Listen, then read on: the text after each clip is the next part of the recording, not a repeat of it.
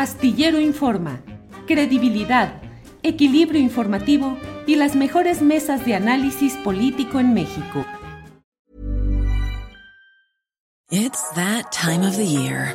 Your vacation is coming up.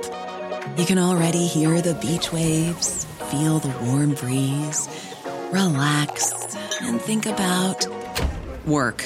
You really, really want it all to work out while you're away. Monday.com gives you and the team that peace of mind. When all work is on one platform and everyone's in sync, things just flow wherever you are.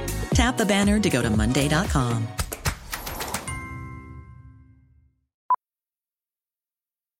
Millions of people have lost weight with personalized plans from Noom, like Evan, who can't stand salads and still lost 50 pounds. Salads, generally, for most people, are the easy button, right? For me, that wasn't an option. I never really was a salad guy. That's just not who I am. But Noom worked for me. Get your personalized plan today at Noom.com. Real Noom user compensated to provide their story. In four weeks, the typical Noom user can expect to lose one to two pounds per week. Individual results may vary. La una de la tarde, la una de la tarde en punto en este viernes 9 de diciembre de 2022. Muchas gracias por acompañarnos en la transmisión de este programa en el cual, como siempre, le vamos a llevar información, análisis, debate de los asuntos más relevantes del día y de estas horas recientes. Está en curso la ceremonia de entrega del Premio Nacional de Periodismo, donde en esta ocasión, entre otros que se han entregado distinguidos y representativos del buen periodismo que se está haciendo, eh, hubo la mención para un trabajo que hemos realizado, publicado en la columna Astillero de la Jornada y también en... Eh, en las transmisiones aquí a través de Astillero Informa y de las videocharlas astilladas referente a la Sierra de San Miguelito. Gracias a los compañeros del Premio Nacional de Periodismo en su Consejo Ciudadano. Gracias que están eh, todavía en esta transmisión. Y bueno, hay muchos asuntos importantes y relevantes que vamos a platicar con ustedes, entre otros cambios que se prevén, que se anuncian en la regulación electoral, en la cual partidos pequeños pretendían valerse, pues de lo que luego se dice que es como una gandalla, gandallarse, el pretender una continuidad casi eterna mediante recursos para mantener su registro, su registro como partido político nacional. Específicamente se habla del verde ecologista y del partido del Trabajo. De eso hablaremos un poco más adelante. Y bueno, ¿qué quiere que le diga? Los asuntos futboleros también están presentes ahí y Croacia ha eliminado a Brasil del Mundial. Croacia elimina a Brasil. Ya platicaremos de estos y otros detalles, pero Vamos a entrar ya en materia de inmediato con la información que tenemos disponible, con los asuntos relevantes. Y mire, uno de ellos es lo que está pasando en Latinoamérica, particularmente ahora en Perú, pero también ha sucedido en varios lugares, que es el llamado lofer, golpes de Estado en nombre de la ley. Para hablar de este tema está con nosotros Arancha Tirado. Ella es politóloga, doctora en Relaciones Internacionales por la Universidad Autónoma de Barcelona, maestra y doctora en Estudios Latinoamericanos por la UNAM y autora de este libro, El Lofer, Golpes de Estado en nombre de la ley. Arancha, buenas tardes. Buenas tardes. Un gusto estar de nuevo contigo, Julio. Igualmente, Arancha, ya hemos platicado en otra ocasión acerca de este tema del lofer, pero pues de repente las cosas se actualizan y ve uno lo que sucede y estamos viendo esa acometida en muchos países de Latinoamérica contra gobiernos surgidos de procesos populares, democráticos, progresistas, de izquierda en sus diferentes tonalidades. ¿Cómo va este proceso de la instrumentación judicial por intereses políticos contra gobiernos democráticos en Latinoamérica, Aranja? Bueno, yo creo que estamos viendo cómo se desarrollan dos cosas en paralelo. Por un lado está eh, pues la guerra judicial, lo que sería el lawfare, que son estos procesos de uso de la ley para dar golpes de Estado en una manera novedosa, por decirlo así, para los que tienen que concurrir una serie de elementos y en paralelo estamos viendo también eh, cómo continúa un golpismo que no necesariamente es un lawfare, ¿no? Es decir, parece que todo es lo mismo, pero no. Y creo que esto es importante apuntarlo porque si no eh, es muy fácil utilizar las etiquetas y caer en, bueno, pues eh, ahora todo es lo mismo, lo que está pasando en Perú es lo mismo que lo que está pasando en Argentina o lo que pudiera pasar en México o lo que está sucediendo también en Ecuador, etcétera. Y creo que, hay que matizar, o al menos en el caso de, de, los académicos o los que nos dedicamos un poco a investigar estos temas, pues es bueno como que pongamos eh, los puntos sobre las CIES.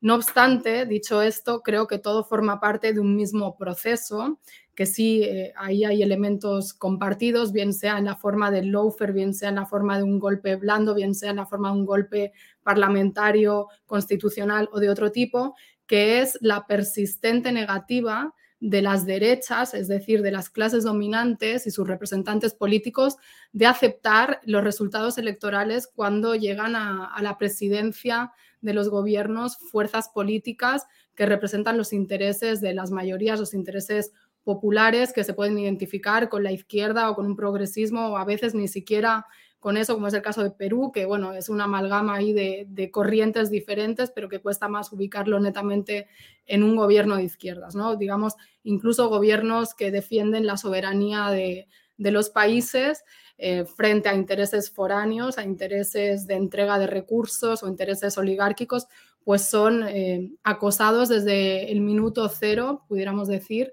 por diferentes vías de acoso y derribo.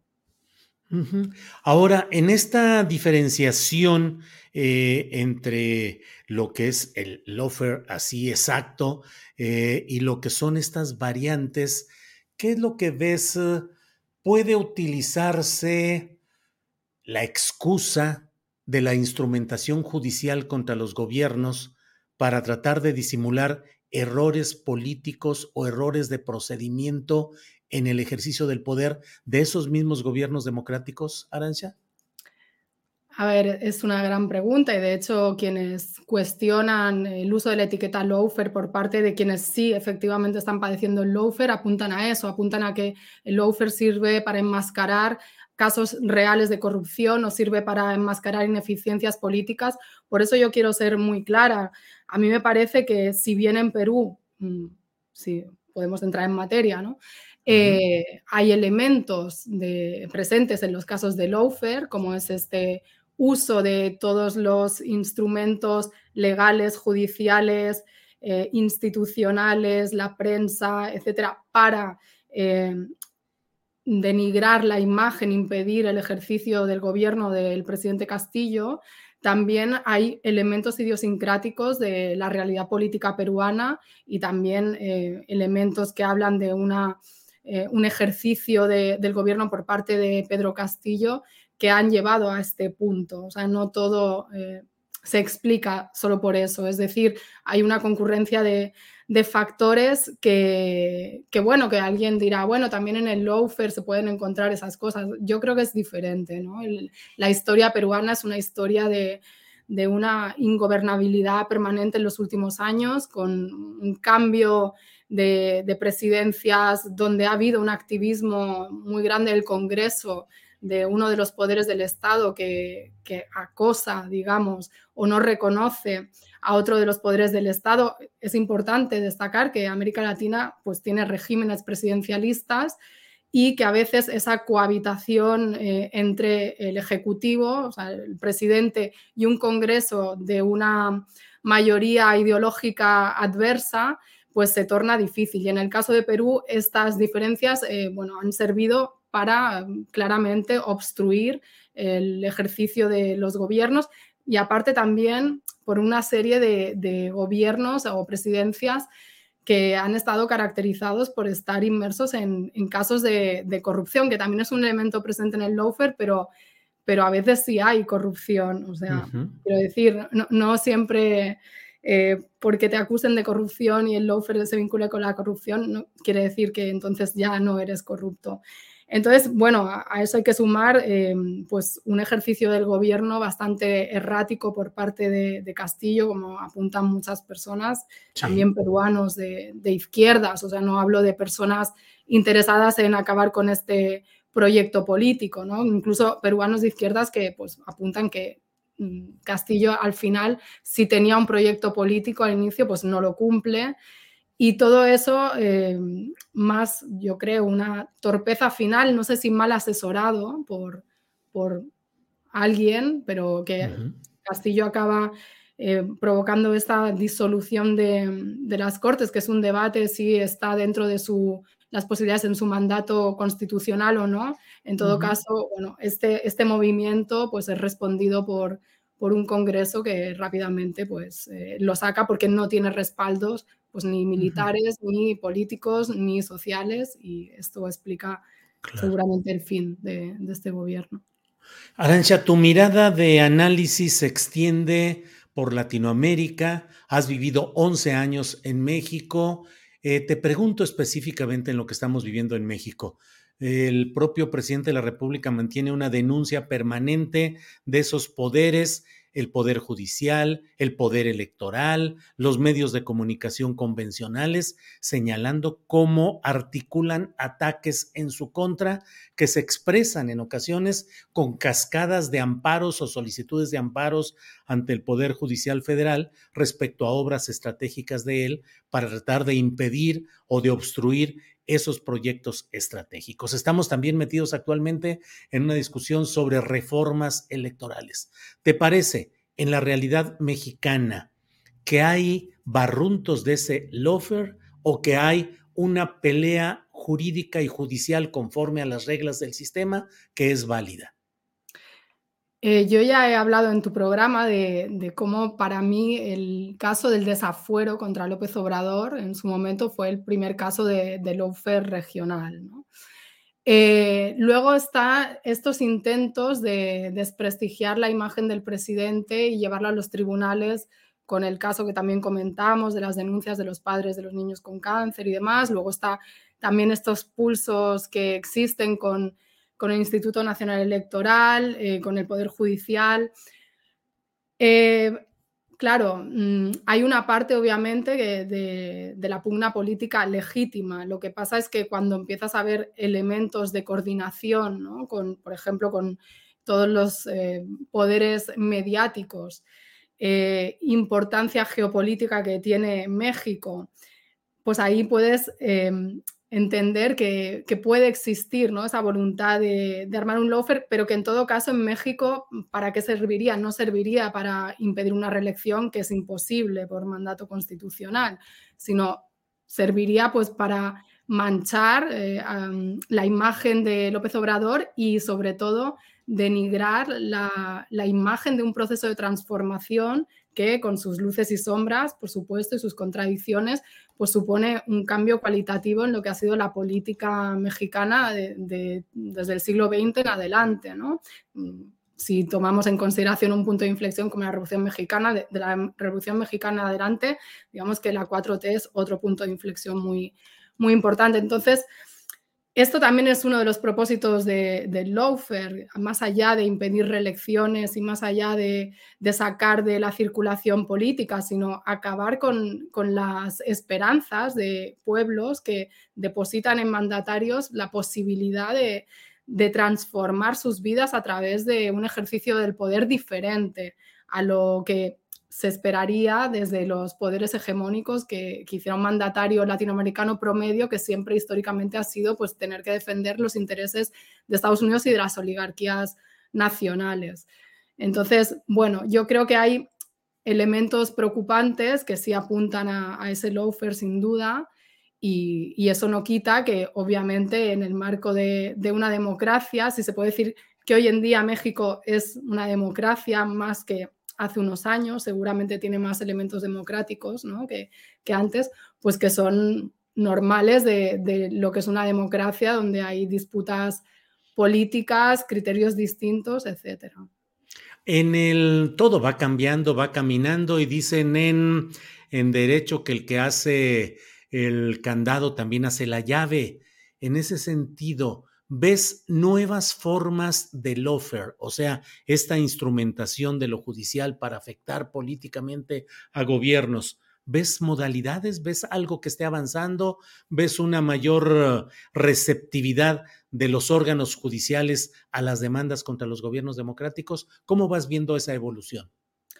Yo lo que veo es, aparte de, esa mutación que significa la adaptación de elementos presentes en el lawfare para casos concretos, lo que veo también es una combinación de elementos. Es decir, eh, si buscamos un caso puro de lawfare o que responda a los requisitos que desde la academia podemos establecer en un momento determinado para que el lawfare eh, exista, los mismos hechos van transformando, ¿no? Y podemos eh, ver como, por ejemplo, pues yo qué sé, el golpe de Estado contra Evo Morales en Bolivia, pues no es un golpe tradicional 100%, tiene elementos de lawfare, tiene elementos eh, de participación del ejército, tiene elementos de eh, participación de la OEA, es decir, lo que vemos es em, una adaptación del golpismo en sus múltiples variantes que, insisto, y quiero que quede muy clara esta idea, que no deja de ser diferentes tácticas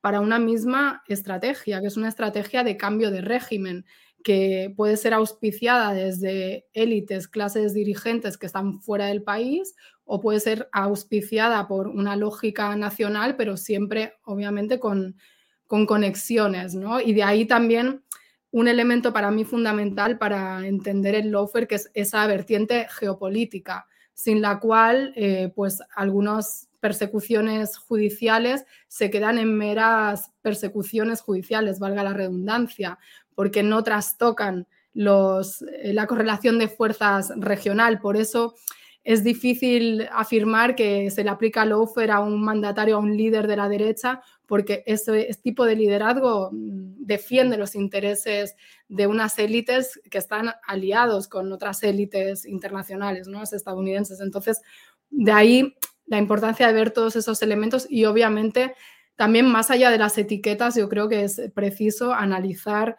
caso por caso y ver, eh, bueno, qué elementos mm, son eh, paralelos y, se pueden encontrar en varios lugares, qué elementos son distintivos y cuando coinciden varios elementos eh, de paralelismo podemos establecer pautas, pero a veces dentro de esas pautas puede haber variables. Eh, te agradezco mucho la oportunidad de platicar, Arancha. Em, cierro preguntándote, mm, ¿ves lejos o difícil en México, dado que el actual gobierno del presidente López Obrador ha mantenido eh, pues conforme a sus facultades constitucionales, ha ido proponiendo nuevos integrantes de la Suprema Corte de Justicia de la Nación, viene el momento en el que va a proponer más consejeros electorales, en fin, pareciera más difícil que en otros países el aplicarle esa doctrina o esa instrumentación del lofer para tratar de frenarlo a él o a su corriente política, frenarlo por la vía judicial. ¿Crees que México está en ese sentido muy diferente de otros países? Eh, bueno, yo creo que tú hacías unas reflexiones el otro día sobre los paralelismos o no paralelismos entre el caso peruano y el caso mexicano, apuntando algunos elementos. Yo quisiera destacar un elemento fundamental que no es de ahora, sino de antes. Eh, el liderazgo de López Obrador se ha caracterizado por arrastrar a un buen número de personas, a las masas, se puede decir así, en diferentes momentos, eh, bien fuera el desafuero, bien fuera cuando el presunto fraude electoral de 2006 o en días recientes, pues esta movilización que se hizo de demostración de fuerza de la 4T. Eso habla de que no sé si es, como dice el presidente López Obrador, que el pueblo mexicano está claro o no, pero sí que a diferencia de, otros casos, eh, tiene un gran eh, apoyo popular y un elemento para sea un golpe blando o sea un loafer es eh, manipular a las, a las masas, eh, conformar una opinión negativa sobre esos liderazgos. No digo que esto no se pueda lograr con el papel de los medios de comunicación, con esa campaña sistemática, pero bueno, como tú bien apuntabas, también el presidente con las mañaneras pues tiene la posibilidad de dirigirse directamente, contrarrestar un poco esa erosión de, las fake news o, de dar su opinión, dar su versión de, las cosas. Y bueno, aparte, em, me parece que, que, en ese sentido, mm, el apoyo popular que tiene a día de hoy el presidente López Obrador, la conciencia que se está generando en México de que un ataque a López Obrador no sería tanto o solamente un ataque a su figura, sino un ataque al pueblo mexicano, porque al final de eso se trata el lawfare, más allá de, los ataques concretos a líderes o a funcionarios intermedios y demás.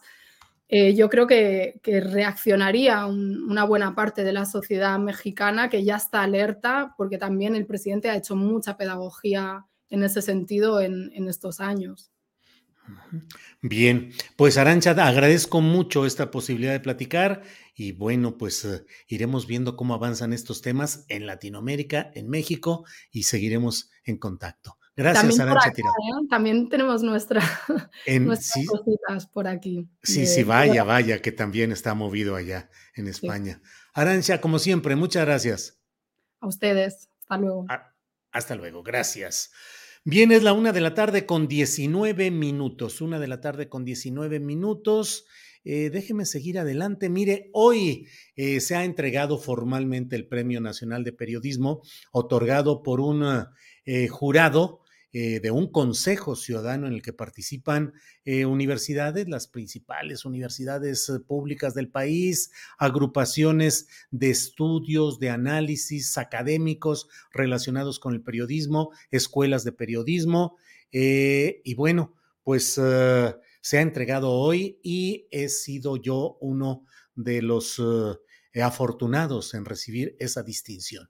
Eh, hubo esta presentación y estas palabras breves fue lo que dije en esta premiación que acaba de suceder hace minutos. Este es un ejemplo de cómo la labor del periodista puede contribuir a un cambio social positivo. Es loable la defensa que el autor hizo de su trabajo porque al reivindicar con dignidad la razón de ser del periodismo, refrendó el valor de la verdad. Felicidades, querido Julio Astillero, te escuchamos. Gracias, muchas gracias. Eh, efectivamente, eh, agradezco toda la disposición eh, para esta entrega de un premio que me parece a mí que tiene sobre todo dos vertientes interesantes. Uno, el hecho de que los periodistas debemos defender la verdad periodística documentada en todas las circunstancias, incluso y sobre todo frente a poderes políticos, económicos, dominantes o en ciernes que pretendan inhibir o impedir la difusión de, ese, em, eh, de, los trabajos periodísticos, por una parte. Y por otra, creo que es un buen momento para que este trabajo eh, premiado y por el cual agradezco mucho al jurado, a los organizadores y a mis compañeros que son representantes de un periodismo distinto, de un periodismo que realmente va al fondo de los problemas sociales eh, en nuestro país. Me parece que es importante que mantengamos la vista en alto para denunciar los muchos hechos de agravio a la naturaleza, a los recursos naturales, a las comunidades originarias, en donde se requiere la defensa de recursos naturales contra proyectos, sobre todo de extracción de esos recursos naturales, que en todo el país mantienen una eh, lucha constante que debe ser visibilizada. Así es que la defensa y la reivindicación del periodismo ante el poder, por un lado, y por otro, la denuncia de estos hechos graves, constantes, de agravio a la naturaleza en nuestro país, creo que son eh, las circunstancias que eh, me permiten a mí agradecer en esta ocasión la entrega de este premio que mucho, mucho aprecio y agradezco a todos. Bueno, pues eso es lo que he dicho y es en referencia a la columna que publiqué en el diario La Jornada la columna astillero del jueves 22 de julio de 2021, en la que en su primer párrafo señalo, el 4 de junio del año en curso, la Dirección General de Conservación para el Desarrollo, perteneciente a la Comisión Nacional de Áreas Naturales Protegidas de la Secretaría de Medio Ambiente y Recursos Naturales, emitió el oficio DGCD, diagonal 250, diagonal 2021 para informar autoridades comunales de San Luis Potosí que 1.805 hectáreas de San Miguelito quedarán excluidas de la protección ecológica de esa sierra. Detallé que el escrito fue firmado por César Sánchez Ibarra, director general de conservación para el desarrollo.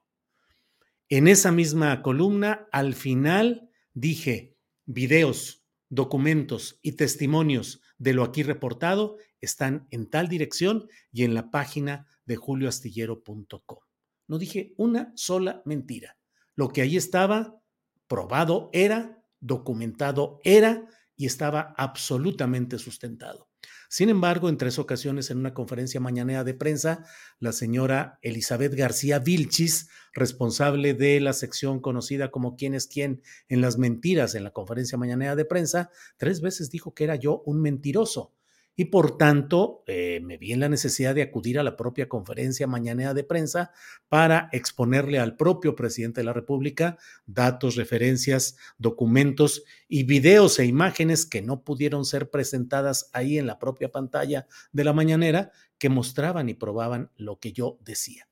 Fue tan cierto que el propio presidente de la República decidió, en un gesto que lo enaltece, decidió comprometerse, lo cual cumplió y ha cumplido, a que la Sierra de San Miguelito se preservaría para el interés colectivo y que no se cederían esas 1.805 hectáreas deseadas por grupos empresariales, constructores inmobiliarios que deseaban construir, que ya tenían anunciado y ya casi comprometido un proyecto denominado Las Cañadas. Así es que ni una sola mentira, ni una línea de mentira y creo que el eh, juicio, el, el, premio que entrega hoy la comunidad respetada de periodistas que se congrega en este, en este jurado de un Consejo Ciudadano del Premio de Periodismo, creo que pone punto final a, cualquier discusión posible.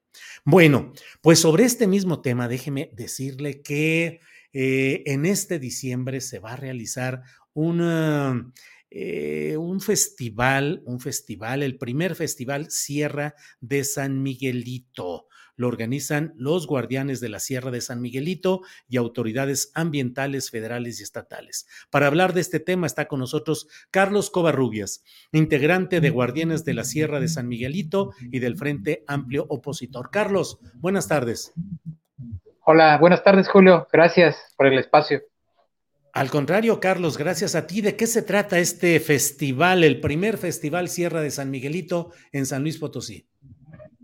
Bueno, es un evento que tiene múltiples eh, actividades. Todas tienen como objetivo fortalecer el decreto del área natural protegida Sierra de San Miguelito, que fue expedido el 13 de diciembre del, del año pasado. En ese sentido, se ha organizado bueno, el movimiento social, por una parte, y por otro lado, las instituciones ambientales del país, en este caso encabezadas por la CONAM, por la instrucción también de la Secretaría del Medio Ambiente Federal. Se ha hecho también un esfuerzo de coordinación con autoridades de carácter estatal en el tema de lo que tiene que ver también su participación en el proceso. Y bueno, yo creo que hay un avance muy importante en el tema de organización, en el tema de socialización del asunto, en la participación de núcleos agrarios que van a venir con una serie de actividades, de productos, de conferencias y de intercambio con la sociedad de San Luis Potosí. Es un evento muy importante, es la celebración más importante que yo recuerde en San Luis Potosí. No recuerdo otra,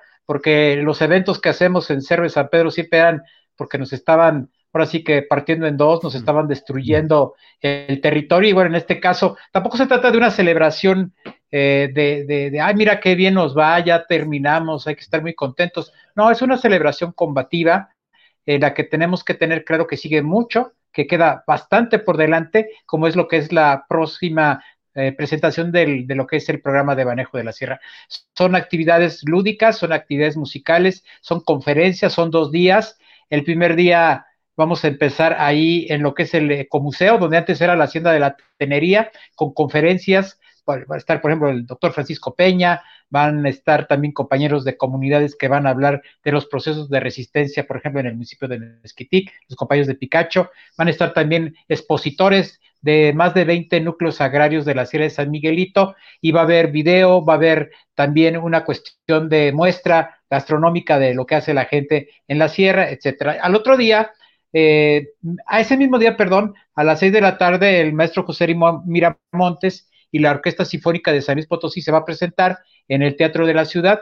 Eh, va a presentar un, proyecto, no un proyecto, sino un conjunto de obras musicales que tienen de una u otra manera que ver con el tema de la naturaleza. Vamos a ver qué tal nos sale, vamos a ver si las condiciones climáticas también nos lo permiten, en fin, eso sería en el Teatro de la Ciudad. Al otro día vamos a tener conferencias y vamos a tener también un concierto a partir de las tres y media de la tarde. Carlos, eh, bien por esta organización, por esta lucha, lo he dicho, lo reitero, el presidente López Obrador se comprometió, cumplió, le enaltece el gesto, es un gesto que, que le, de los gestos trascendentes que él ha realizado, pero siempre hay, bueno, pues la aplicación específica de el aterrizaje de esos acuerdos. El presidente se comprometió a que esas 1.805 hectáreas no serán utilizadas para nada que no sea la preservación del medio ambiente. Pero ¿cómo va? ¿Cómo ha ido aterrizando? ¿Va avanzando? ¿Qué se puede esperar ya en lo práctico de estas resoluciones? Bueno, lo que pasa es que no nada más eran esas 1.800 y tantas hectáreas. El acoso inmobiliario se daba en cuando menos otras 10 comunidades nosotros lo hemos señalado en diferentes foros de que era la punta de lanza de otras 20 mil.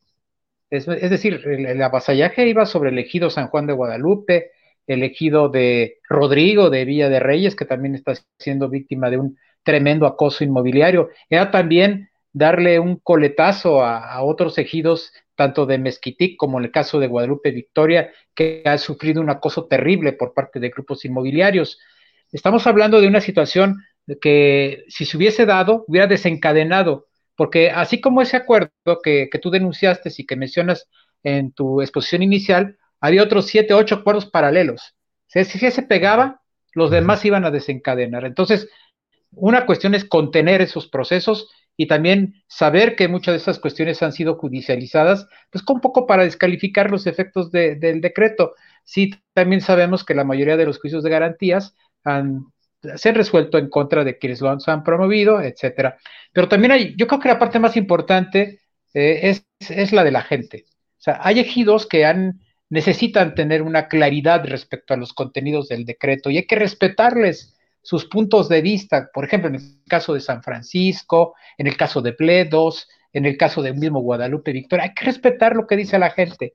Hay que tener muy claro que se tiene que hacer lo que ellos digan no lo que se le puede ocurrir a un funcionario o un movimiento social. Y en ese proceso de discusión, de construcción y de conocimiento se ha estado trabajando las mismas comunidades por sí mismas o con el apoyo del movimiento y desde luego con la intervención de la CONAP y de lo que es la administración de Cierre de San Miguelito, que también ha hecho un trabajo, yo creo que un gran esfuerzo, porque eh, la realidad es que tampoco hay recursos, este festival no creas que lo estamos haciendo así como que echando la casa por la ventana, porque ni casa tenemos ni ventana, ¿no?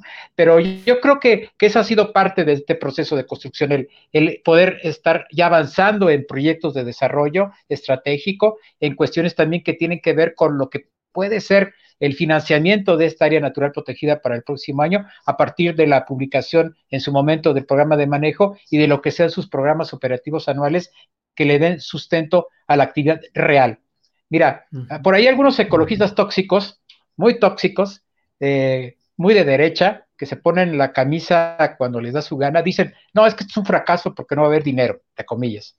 Este es un fracaso porque no se ha publicado el programa, entre comillas. Y la realidad que el programa va avanzando. Si hacemos una comparación con las declaratorias del viejo régimen, nos vamos a encontrar que se tardaron, si no días, años, décadas de más de los plazos que habían estado siendo establecidos en sus mismos decretos de área natural. Entonces, realmente va a ser un tiempo récord, va a ser una situación inédita en la historia de los programas de manejo, como el capítulo siguiente al decreto del área natural. Eh, mira, eh, Carlos Alextra Azul dice, la Sierra de San Miguelito va a seguir en peligro aún con el decreto, y pone estos emoticones o imágenes eh, llorando, es decir, no lo dice en mal plan, sino lamenta que pueda haber eso. Yo lo he escuchado de gente de San Luis Potosí que dice que los machuchones, como diría el presidente López Obrador, de la construcción, los que han históricamente han desarrollado estos proyectos inmobiliarios, eh, dicen que nomás están esperando que haya el cambio de gobierno, que se va López Obrador y que yéndose él habrán de arreglarse para que cambien todo esto. ¿Ese riesgo subsiste? ¿Es posible? Bueno, es que nosotros hemos estado alerta hasta desde el mismo día que Andrés Manuel planteó la posibilidad de un decreto. O sea, nosotros no estamos confiados para nada. Han de creer que estamos, no sé, que vamos a ir a celebrar y que nos vamos a ir a evadir de la realidad. Hay un acoso inmobiliario, económico y político sobre la Sierra de Miguelito, sí. Eso, efectivamente, van a seguir operando, van a tratar de, de desvirtuar, de calumniar, de confundir, de echarnos grupos de choque, etcétera, ¿no? Pero yo creo que nuestra postura como movimiento es que nosotros estamos en pie de lucha. O sea, nosotros no vamos a dejar un segundo de trabajar. Mira, hemos tenido, por ejemplo, reuniones, activismo, pero no, no solamente de, la persona que está aquí hablando, sino de un montonal de personas de la academia, de los movimientos sociales, de las amas de casa, de los obreros, de los campesinos, que estamos integrando un proceso que se va a ver en este, en este evento de diciembre. Se van a quedar sorprendidos del número de gente que sin ser una situación de militancia política, tiene la capacidad de estarse movilizando para defender el decreto. El decreto, ¿cómo se va a defender? Pues con la organización del pueblo, con la organización de las comunidades, con hacerle ver al gobierno que tiene que ponerse las pilas, porque mira, ¿Cuál es el problema que tenemos con gobierno? Que hay gente que está haciendo las cosas de manera correcta. Ese compañero Adán Peña, la compañera Gloria, María Luisa, desde luego que están haciendo un esfuerzo realmente muy diverso a lo que habían sido otros gobiernos, pero también te vas encontrando con gente bien metida en la burocracia y en la flojera, que, creen que, por traer la camisa de AMLO, entre comillas, pues, o ir a una marcha donde hay un montón de gente, pues ya, ya con eso se arregló el tema ambiental o el tema de las propuestas ecológicas. No, es un asunto de lucha, es un partido, el que está en el gobierno, que tiene que entender que se tiene que diluir en estos procesos de transformación más allá de las siglas políticas y de la conveniencia. Entonces, no, yo creo que, que el movimiento está muy claro. Nosotros no le bajamos un milímetro, sí te quiero decir. Es más, entre más avanzamos, más desconfiamos de los procesos políticos y de la gente que se acerca por conveniencia. Ahora sí ya todo el mundo se pone la camiseta ecológica, pero ¿qué tal ese día que fuimos a Palacio, Julio? O sea, hijos, hijos, ¿no? O sea, pero lo entendemos, ¿no? Y lo que tratamos, mira, hace un ratito una compañera, Valeria, estuvo en el Colegio de San Luis dando una explicación de nuestra estrategia de, digamos, mediática, ¿no? Y ahí te poníamos de ejemplo, ¿no? De qué, cómo rayos hacerle para que el Julio nos hiciera caso. Pues, pues, simplemente es cuestión de tener un poquito de paciencia y de sabernos expresar, ¿no? Y de que tú nos hayas entendido con lo que ha provocado que esta cuestión informativa ha, generado. Pero eso implica organización. Eh, eh, hace unos días, compañeros allá de, de un movimiento, ¿no? Del Estado Hidalgo nos pidieron un poquito que les echáramos el empujón para entrar en este tema mediático, ¿no? Y, pues los compañeros ya viste qué, qué bien se portaron y qué bien se defendieron. Estamos también siendo solidarios con otros movimientos nacionales, no somos ejemplo de nada.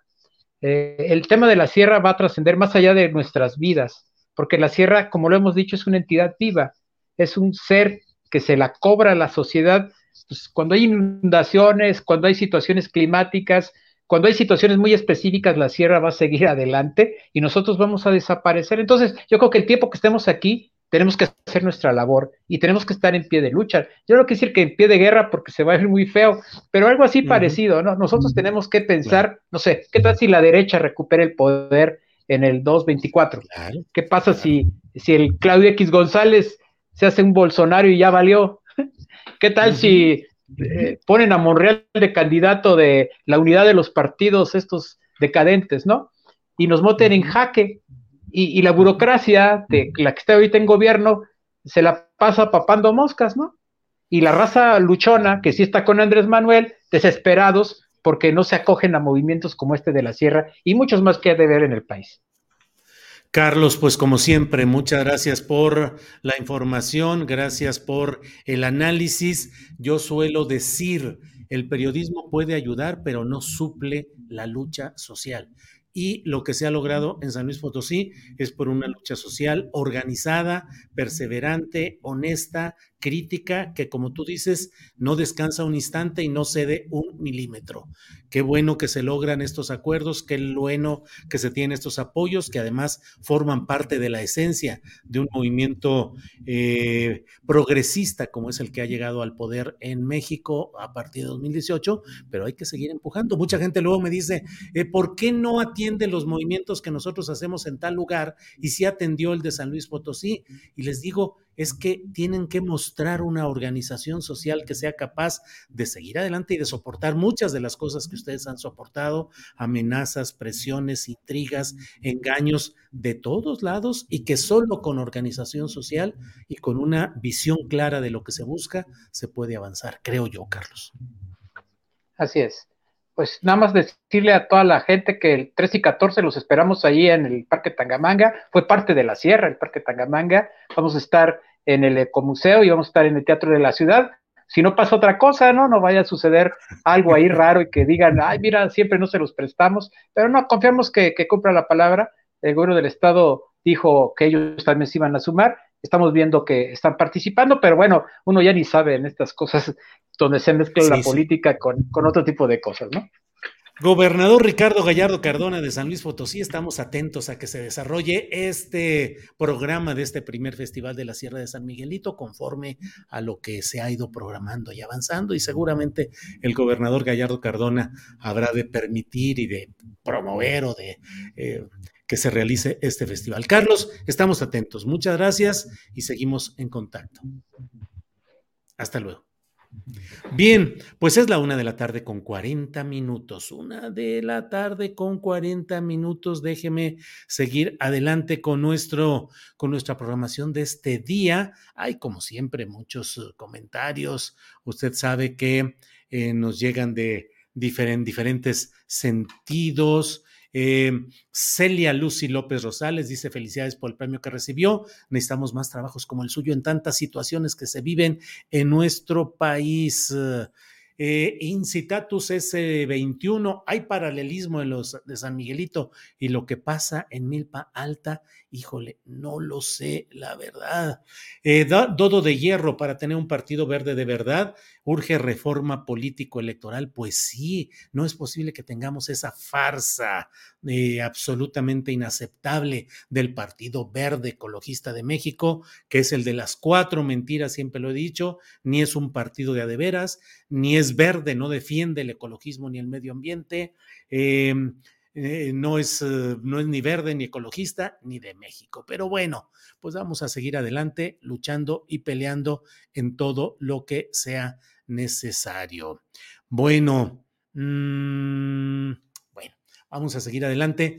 Eh, es la una de la tarde con 41 minutos y mire, déjeme decirle que está con nosotros Ana Lilia Pérez, que es periodista y ella ha presidido el jurado del Premio Nacional de Periodismo 2021, el Premio Nacional Ciudadano.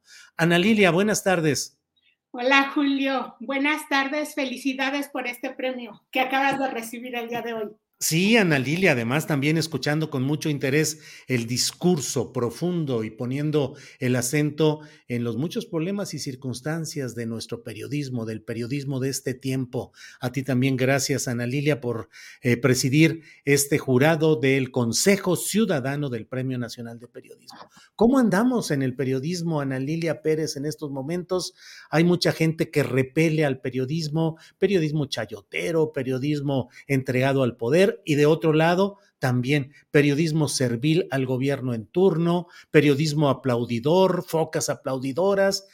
¿Cómo vamos en este terreno, Ana Lilia? Pues, eh, Julio, eh, parecería que estamos a veces entre dos flancos cuando los periodistas tratamos de mantener eh, posturas críticas ante cualquier circunstancia, como debe ser el trabajo periodístico riguroso, confrontando las, realidades. Los periodistas no podemos perder de vista que en cualquier eh, modelo de gobierno, bajo eh, cualquier eh, circunstancia de quienes ocupen el poder, el periodista tiene un papel como, como un actor central que debe estar siempre del lado de la sociedad, más allá incluso, Julio, yo diría, de nuestras eh, propias filias y hacer un trabajo sin filias ni fobias, sino un trabajo cabal, un trabajo riguroso, un trabajo de, señalar lo que, lo que está mal, señalar aquello que afecta a la sociedad, porque solo así puede el periodismo contribuir a una democracia donde realmente la ciudadanía es parte de lo que he comentado hoy en mi mensaje, donde realmente los derechos de la ciudadanía se vean materializados más allá de discursos. Y, bueno, ese es el trabajo del periodista. En nuestro país eh, tenemos una serie de problemáticas que hemos enfrentado hace mucho tiempo, incluido el estar bajo acechanza criminal en amplias zonas del país. Lo hemos vivido, lo hemos padecido, no es algo nuevo, es algo que, algunos eh, tuvimos eh, el impacto, padecimos ese impacto desde hace ya muchos años y creo que eh, es uno de los pendientes que no, no, hemos logrado resolver como sociedad, que el Estado no ha dado las, las respuestas suficientes para que en algunos territorios, Julio, se evite lo que llamamos zonas del silencio, es decir, aquellas regiones donde hay eh, una eh, censura obligada por parte de grupos criminales, de poderes facciosos o incluso lo más eh, triste, diría yo, que es la autocensura de los propios colegas que mientras hacen indagatorias muy serias sobre temas que pueden tener un impacto para la sociedad, pues dudan de escribir o no, de publicar o no esa información por, por el temor que puede sentirse ante la acechanza permanente de grupos criminales, Julio. Este es uno de los grandes pendientes y algo que, que también yo destacaba en el mensaje es que los medios de comunicación en nuestro país no asumen completamente su responsabilidad que tienen de, protocolos de seguridad para eh, sus periodistas o incluso en cuestiones tan, tan básicas, tan elementales como es la de salarios dignos, Julio. Y estamos hablando del buen periodismo, del periodismo que cumple eh, su razón de ser y que es el que hemos premiado hoy. Yo eh, quiero compartirte que para mí ha sido una gran experiencia eh, el poder presidir este jurado. Y yo les decía a mis colegas eh, hace un rato, misión cumplida, porque creo que el periodismo que estamos reconociendo en esta emisión número 21 del Premio Nacional de Periodismo son eh, piezas que tienen un alto rigor en su contenido, donde los periodistas hacen un trabajo cabal y que además son piezas propuestas por periodistas con una trayectoria honesta, Julio. Y eso también es muy destacable. Yo te diría que el periodismo honesto, el que sirve únicamente a la sociedad, es el que hoy se encuentra en mayor riesgo. Sí, Ana Lilia, me llamó mucho la atención y celebro el hecho de que, eh, salvo alguna excepción que salta a la vista en este momento, en general se premió a periodistas jóvenes, a periodistas jóvenes con eh, de medios que no son los usualmente eh, conocidos, los convencionales, y me dio mucho gusto enterarme, confirmar la presencia de un periodismo fuerte hecho desde plataformas digitales, desde medios no convencionales, con una profundidad y una calidad que me parece, Ana Lilia, que desdice eh, algunos señalamientos de que el periodismo mexicano está en crisis o está en un mal momento. Creo que el periodismo mexicano, el verdadero, el crítico, el profundo, está en buen momento, aunque no se refleje en las plataformas tradicionales, comerciales, convencionales, Ana Lilia. Mira, Julio, eh, yo eh, quisiera aprovechar para compartir contigo y con tu audiencia eh, que por la experiencia personal, eh, para ti no es ajeno, que yo debía estar en exilio durante un par de años. Y, y, durante ese exilio, en tiempos de, del, del infame Felipe Calderón, cuando había eh, crímenes atroces contra periodistas, cuando no se asumía esa responsabilidad tampoco y cuando las organizaciones eh, de, que, recién se creaban este mecanismo, la fiscalía, que recién habría eh, esta área para atender a delitos contra periodistas. Yo fui de los primeros periodistas que denunció y la respuesta que tuve por parte de esa administración a través de esa procuraduría fue eh, el acoso, las amenazas, eh, todo derivó en que tuve que salir del país y durante el tiempo que yo estuve en ese exilio, tuve la oportunidad de participar, de dar muchas conferencias en diversos países de Europa particularmente y tuve la oportunidad de tener muchas reuniones con colegas de distintas partes del mundo. Y por ello puedo decir que el periodismo que hacemos en México, no solo eh, hay eh, piezas de muy alta calidad, Julio, sino que aquí enfrentamos circunstancias que, digamos, se han normal, normalizado o que hemos normalizado incluso en el gremio, pero que no son normales, que el periodista no debía estar bajo este miedo permanente o bajo esta situación incluso de precariedad económica. Insisto, hablo del buen periodismo. No podemos negar esas historias de eh, quienes eh, se dicen eh, periodistas que, que han lucrado también con esta profesión, pero eh, lo que yo quiero destacar es, en México se hace periodismo de muy alta calidad pese a las adversidades y este punto que tú tocas, el tipo de, periodismo que se está premiando el día de hoy, por ejemplo, recibimos más de mil propuestas, Julio, mm. prácticamente de todo el país y tuvimos muchas muestras de periodismo colaborativo, que es una manera mediante la cual el periodista puede tomar una estrategia como de disminuir un poco el riesgo dentro de la cobertura. Pero además son piezas que, se publicaron de manera eh, simultánea en, en distintos medios de comunicación, que aquí hay algo bien interesante porque en estos casos los medios no priorizaban la, exclusiva, tampoco priorizaban el, membrete del medio, Julio, sino la información que ahí se estaba eh, comunicando.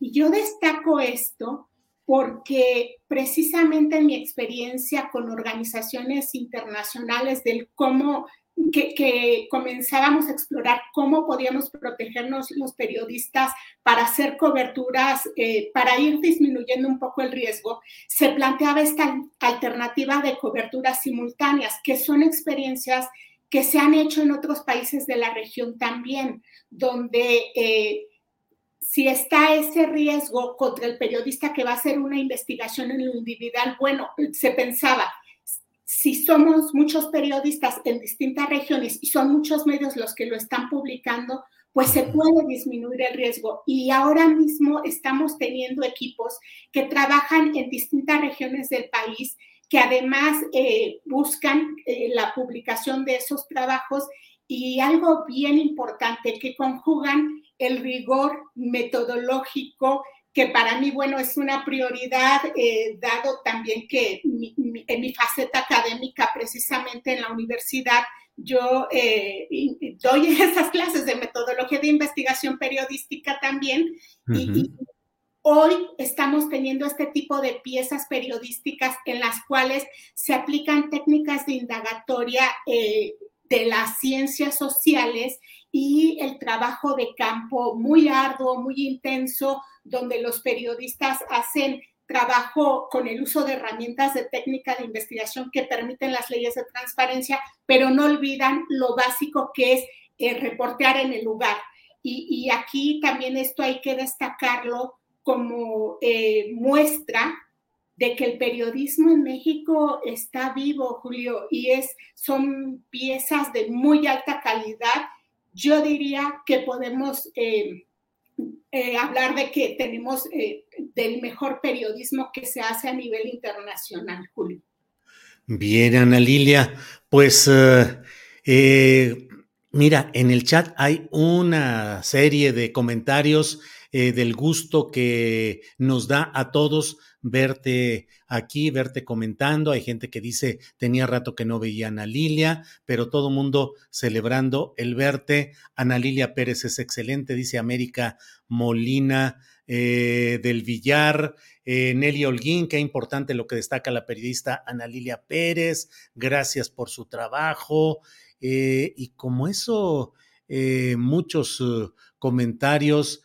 Em, Gabriela Gutiérrez Reynoso, admirable doña Ana Lilia Pérez, Orgullo Nacional, en fin, pues agradecidos todos de que estés eh, en este, pues en tu actividad periodística cotidiana y además que hayas presidido este jurado del Consejo Ciudadano del Premio Nacional de Periodismo. Así es que, Ana Lilia, reserva de lo que desees agregar. Yo, como siempre, te agradezco tu voz, tu valentía, tu calidad, tu congruencia y tu buen corazón. Eres un buen ser humano, lo sé, me consta y no me queda más que mandarte un abrazo y a reserva de lo que desees decir al final de esta plática, Nelly. Pues Julio, eh, muchas gracias a ti, a tu audiencia, eh, que siempre es una audiencia muy crítica, qué bueno que lo sean. Los periodistas debemos estar sujetos también a ese escrutinio público. Y me voy a permitir, Julio, esta licencia porque además lo, incluimos en el acta oficial de los premios eh, que hoy entregamos. Eh, en el caso de, el trabajo propuesto por Julio Astillero, el que, el que se designa como el trabajo ganador en la categoría de opinión, en, la, en, en esta visión que tenemos del periodismo de rigor, de, alta calidad, también un valor bien importante es el de la honorabilidad y el de la dignidad. Y es muy loable, lo dijimos en, el acta y yo lo quiero destacar aquí contigo, el trabajo, la defensa que uno mismo hace de su trabajo cuando tienes todos los elementos para defender. Eso es bien importante, Julio, porque cuando uno hace una indagatoria como la hiciste tú con el caso de la Sierra de San Miguelito, y cuando se pone bajo escrutinio público y cuando se hacen esos señalamientos tan desafortunados, el salir con toda dignidad a defender el trabajo porque se tienen las pruebas, también es algo que debemos valorar, porque ese es el ímpetu que debe defenderse cuando se hace periodismo honesto. Así que eh, yo soy quien, quien te felicita hoy por ese premio muy merecido, Julio, y esperemos que vengan muchos más y esperemos que proyectos como este, que es un proyecto con mucho esfuerzo, un proyecto independiente, cada vez tengan eh, mayores eh, posibilidades de difusión, mayores alcances. Yo sé que lo tienes, Julio, y para nosotros, te hablo a nombre de este jurado, el, participar en poder entregar los premios que entregamos hoy es también motivo de orgullo para nosotros mismos, porque eso significa que los periodistas estamos cumpliendo con la misión que tenemos para la construcción, yo lo he dicho, de una sociedad más justa, Julio, menos desigual y una sociedad en la que no seamos los unos y los otros, una sociedad sin etiquetas, una sociedad que pueda salir adelante, Julio, y donde los periodistas responsables, los periodistas eh, que, que buscamos practicar el periodismo honesto y recuperar la razón de ser, puedan contribuir a ello, solo en favor de la sociedad, Julio. Gracias por, por la oportunidad de estar hoy en tu espacio con tu público y yo les mando abrazos a todas y todos quienes nos escuchan el día de hoy. Ana Lilia Pérez, muchas gracias por tus palabras, muchas gracias por tu trabajo. Aquí seguimos y por esta ocasión, muchas gracias, Ana Lilia Pérez. Hasta pronto. Hasta luego. Bien, pues luego de esta plática interesante, este eh, intercambio de opiniones con la gran periodista Ana Lilia Pérez. Vamos eh, con los cinco minutos de inclusión de Daniel Robles Aro. Adelante, por favor. Buenas tardes Julio, Adriana, Ángeles y comunidad astillero. A veces me siento abrumado con tantas cosas que pasan actualmente. Y llego a pensar que mis temas se quedan chiquitos en comparación con otros más impactantes. Pero en mi casa me han enseñado que si quieres cambiar o arreglar el mundo, empieces por ti mismo, y en la medida de lo posible, lo extiendas hacia quienes están cerca de ti. Tú. Tu casa. Tu familia. Tus amigos. Tus vecinos tus compañeros de trabajo, tu comunidad. Esta semana les quiero platicar que el pasado sábado 3 de diciembre asistí a la marcha conmemorativa por el Día Internacional de las Personas con Discapacidad. Y llevé mi cartulina con el tema de la asistencia sexual. Obvio, inmediatamente esto llamó la atención y un reportero de un diario local me pidió permiso de tomarme una foto para su nota pero a la mera hora no publicó nada de eso. Solo publicaron una nota linda y diplomática. En cambio un diario nacional y una asociación sí lo mencionaron. Además, el domingo me hicieron un reportaje en el canal 11 en el programa 80 millones. Y por supuesto, mencionaron que soy colaborador de Julio Astillero. De lo cual me siento muy orgulloso y agradecido. Mi cartulina viajó por horas por varios puntos de la ciudad y el transporte público. Y fue leída por muchas personas con diferentes reacciones. Punto extra para la señora de la casa, que se la rifó ingeniándoselas para, con una mano, levantarla, y con la otra y su cuerpo, empujar mi silla por horas. Y sobre todo evitar que se rompiera o arrugara primero en el lugar en el que llegamos y de regreso en el metro y luego en el camión hasta llegar a casa como a las 5 de la tarde todos molidos. Y encima se fue a trabajar por la noche. El segundo tema del que les quiero hablar es sobre la vivienda. En casa seguimos varios canales de YouTube sobre arquitectura y remodelaciones. Les recomiendo Cotaparedes Arquitectos. Y muy en especial un canal que se llama Trasmuro. Siempre que vemos un proyecto comentamos si yo podría transitar en esos espacios con mi silla de ruedas. Y realmente casi ninguno es accesible. ¿Acaso los que planean y diseñan las viviendas no tienen madre? ¿O padre o abuelitos o familiares que requieran adecuaciones en sus casas?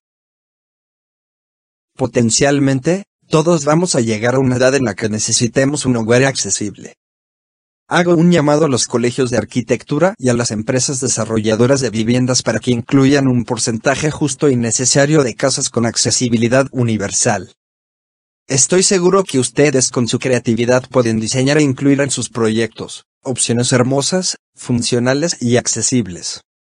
No se hagan pato, a mí me gustaría investigar más sobre el tema y buscar promover una iniciativa de ley para que las desarrolladoras de vivienda lo llevaran a cabo al obtener sus permisos. Creo que es muy justo, ¿no? Mención aparte les quiero platicar que a mí me gustaría mucho poder comprar una casa algún día. Con un ventanal de piso a techo para no sentirme tan encerrado. A veces las ventanas son muy pequeñas y altas y no alcanzo a ver desde mi silla a menos que abra la puerta. Me gustaría una vista amplia desde mi cama o mi sala. Por cierto, estoy súper interesado en un proyecto de viviendas autosustentables que está promoviendo Simón Levy. Está padrísimo. Se llama Bessel. Lo pueden buscar en su página de Instagram o Twitter. No pongo imágenes por cosas de derechos de autor, pero les recomiendo echen un vistazo y luego me comentan, ¿va? Gracias por su atención a mi choro mareador del día de hoy. Hasta la próxima. Te comparto mis redes. Twitter. Arroba Daniel Robles. Facebook. Daniel Roblesaro. Instagram. Daniel Roblesaro. YouTube. Daniel Roblesaro. Gracias totales. Hey, I'm Ryan Reynolds. At Mint Mobile, we like to do the opposite of what Big Wireless does. They charge you a lot we charge you a little. So naturally, when they announced they'd be raising their prices due to inflation, we decided to deflate our prices due to not hating you. That's right. We're cutting the price of Mint Unlimited from $30 a month to just $15 a month. Give it a try at mintmobile.com slash switch. $45 upfront for three months plus taxes and fees. Promo rate for new customers for limited time. Unlimited more than 40 gigabytes per month. Slows. Full terms at mintmobile.com. Ever catch yourself eating the same flavorless dinner three days in a row? Dreaming of something better? Well, HelloFresh is your guilt-free dream come true, baby. It's me, Kiki Palmer. Let's wake up those taste buds with hot, juicy pecan-crusted chicken or garlic butter shrimp scampi. Mm. Hello Fresh. Stop dreaming of all the delicious possibilities and dig in at HelloFresh.com. Let's get this dinner party started.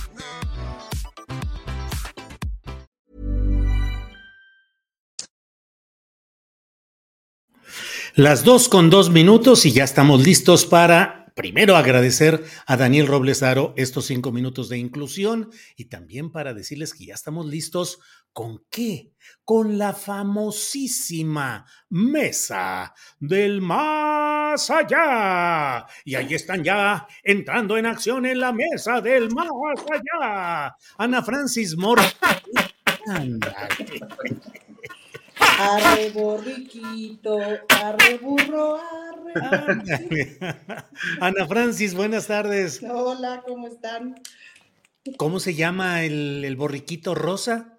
Pues tendría que llamarse como, no sé, Rosalinda, ¿no?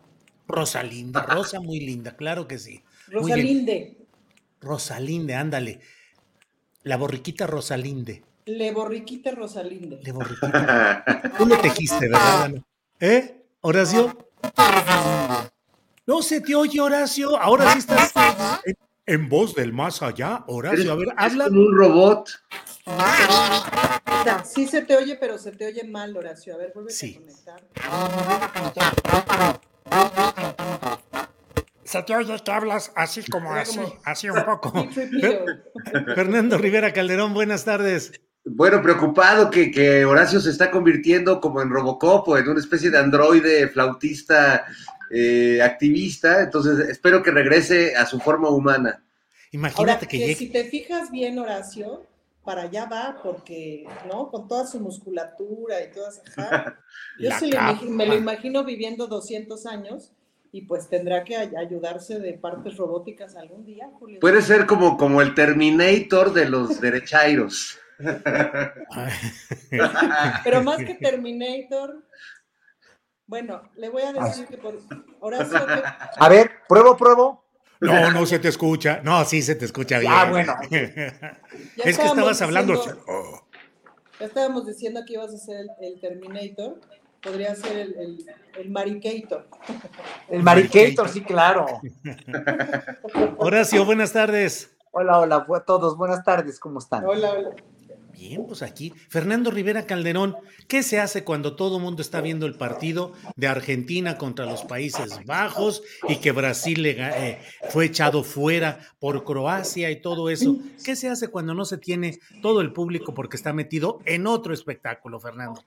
Pues eh, es un buen momento para hacer lo que a uno le gusta, Julio. Eh, la verdad es que yo estaba en, en la mensa total, porque pues estaba preparando lo del guion del mamut y, y se me fue el... par- Tenía muchas ganas de verlo eh, y hice cosas tan absurdas como prender mi arbolito de Navidad, que sé que tú ya pusiste el tuyo, Pillín. Sí, así es, tuve que, Super Mandilón tuvo que asumir y poner el arbolito. Bueno, yo, yo por mi compromiso con Perucho, que es un niño, eh, aunque sea viejito, es un niño siempre, como todos los perritos, y, y a mí también me gusta ver luces. Entonces, este, prendí mi arbolito en la mañana, me- tuve una mañana muy, muy tranquila, muy, muy amorosa, este, y de repente recibo las, los mensajes de mis hijos en, en crisis emocional, este, porque Brasil fue expulsado de- del mundial por, por eh, parece que me estaban narrando cuando Adán y Eva fueron expulsados del paraíso terrenal, estaban muy afectados, y yo me sentí muy satisfecho de, de haber logrado este estado de babosez cósmica en el que se me fue el partido, yo decía, ah, pues qué tranquila está la ciudad hoy, qué buena hora, como que el espíritu navideño está, este, permeándolo todo, pero no, Julio, la verdad es que fue un descuido eh, que yo hoy agradezco con, con, mucho gusto, la verdad. Qué bueno. Eh, Ana Francis, ¿qué se hace cuando no se tiene el público deseado en un espectáculo? ¿Se sale de cualquier manera a dar la función, aunque sea con auditorio vacío? Se sale a dar la función. Mira, hay una regla muy bonita del teatro que dice, mientras los que estén en el público sean más que los que están en el escenario, la armamos. Y como de las reinas chulas, pues básicamente siempre hemos sido cuatro este, cositas más, cositas menos. Eh, entonces, generalmente sí hemos dado función. Si se tiene que cancelar, si es bien gacho, se siente feo en el pechito. Y si das función para poca gente, pues a veces es rudo, pero no, sí hay que dar la función. Das, das digamos, una, una atención especializada. Bien, miren, Horacio Franco se puso ya una chamarra oscura así, tipo Terminator, ¿eh? Ese es así de... de... Allá vamos. Allá vamos. Es que, es que estoy en Zacatecas ahorita y hace mucho frío por acá. Entonces, mañana tengo un concierto acá en Zacatecas y toda la semana estuve dando un curso aquí en una escuela que lleva el nombre de un gran amigo mío con el que voy a tocar mañana, José Suárez, un gran organista y clavecinista. Y este, pues he estado todo el, todo el tiempo enclaustrado aquí en la escuela dando clases magistrales a muy buenos alumnos de Zacatecas, de Aguascalientes. E incluso algunos alumnos, fíjense que no se presentaron porque tenían miedo con lo que pasó en Zacatecas el domingo, no se presentaron al curso, fue muy triste, pero bueno, seguí dando el curso, pero bueno, sí, obviamente, eh, sí, hay miedo, obviamente, como que hay temor, pero creo que no pasa nada si vienes a la, a la ciudad. Además, Zacatecas ahorita está es fenomenal la iluminación que pusieron en todo el centro histórico. Está preciosa, preciosa, preciosa. No me canso de verla. Una iluminación verdaderamente. Se echaron la casa por la ventana y está precioso Zacatecas, ¿no? Entonces, bueno, yo me siento muy seguro aquí, como cada año vengo a dar conciertos al Museo de Guadalupe y ahora vine a dar este curso. Eh, es siempre he sentido Zacatecas una ciudad muy segura, pero para, nosotros como, como eh, estamos en la capital, pero sí, obviamente en las afueras y, y, en los municipios sí hay mucha violencia, lo cual pues sí nos la debe todavía eh, eh, pues los gobiernos, el estatal y el gobierno federal con eso de la violencia, que está tremendo, pero bueno, se está haciendo todo lo posible y, y bueno, está, está, difícil, ¿no? Por eso me, me puse esta chamarra porque hace frío y aparte pues porque hay una, una, una Lourdes, no me acuerdo cómo se llama, que, que me dijo que yo con mis camisetitas le faltaba el respeto al público porque no seguía yo el protocolo de los periodistas, el protocolo que se tiene que seguir para los periodistas, ¿no? Para, o para un periodista, por una gente seria y de respeto, como, porque como te ven, te tratan. Entonces, como te ven, te tratan, pues siempre tienes que tener, obviamente, pues el traje o, el, o la camisa de manga larga, o, o no sé, si eres mujer, pues el vestido y la falda a una altura decente. O aunque seas cura violador, pues tienes que tener la sotana. Si vas a violar niños, pues hazlo con el protocolo de con la sotana, ¿verdad? Porque eso te, te eso infunde respeto. Claro, Horacio. Bien, Ana Francis escapó cuando le iba a preguntar a Ana Francis qué se hace cuando ha, ha, irrumpido en escena, Ana Francis, ¿qué hacemos cuando ha irrumpido en escena el Arbano Jalil Rivera Calderón con una... ¿Qué, qué sucede, Fernando Rivera? Es que Horacio habló del frío y a mí también me acordé que yo también tenía mucho frío y, y fui por mi cobijita, ¿no? A ver, Julio, pero fíjate cómo es este señor. O sea, se acuerda del partido dos horas después de que ya pasó, se acuerda de que tiene frío a partir de que el compadre otro tiene frío. O sea, ¿de qué estamos? ¿Dónde está él el día de hoy? Ana Francis, ¿qué se hace cuando estás dando un espectáculo, una, una escena, una obra y hay alguien en el público que se está poniendo una gorra, que está volteando para otro lado, que está chiflando, que todo? ¿Qué se hace? No, pues todo eso lo usas, Julio. Hay una muy divertida que nos ha tocado a todos, que es que alguien contesta el teléfono. Entonces, Marisol lo hacía, pero magistralmente porque no tiene vergüenza, Marisol. Entonces, se bajaba del escenario y agarraba el teléfono y contestaba la llamada, ¿no?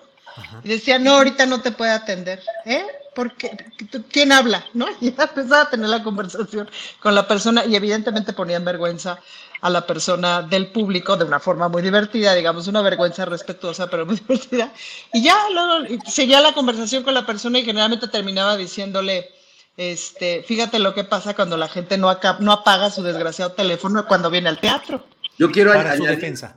Una nota a pie de página porque hablando ya de la diputada, ya que la estamos balconeando a, nuestra querida Marisol Gacé, que solía ser cabaretera este, de, tiempo completo, un día en esta dinámica que hacía que le sonaba a alguien el celular, que es una grosería, ¿no? En el teatro se le pide a la gente que lo apague, pero nunca falta el necio que lo deja. Entonces Marisol se baja, estábamos en, no sé si en John y yo, o algo, se baja y contesta y dice, sí, sí, aquí está, no, no está en junta. No, está en el teatro. Sí. Con una mujer. Sí. ¿Tú eres su esposa? No, ella no es. No, no es.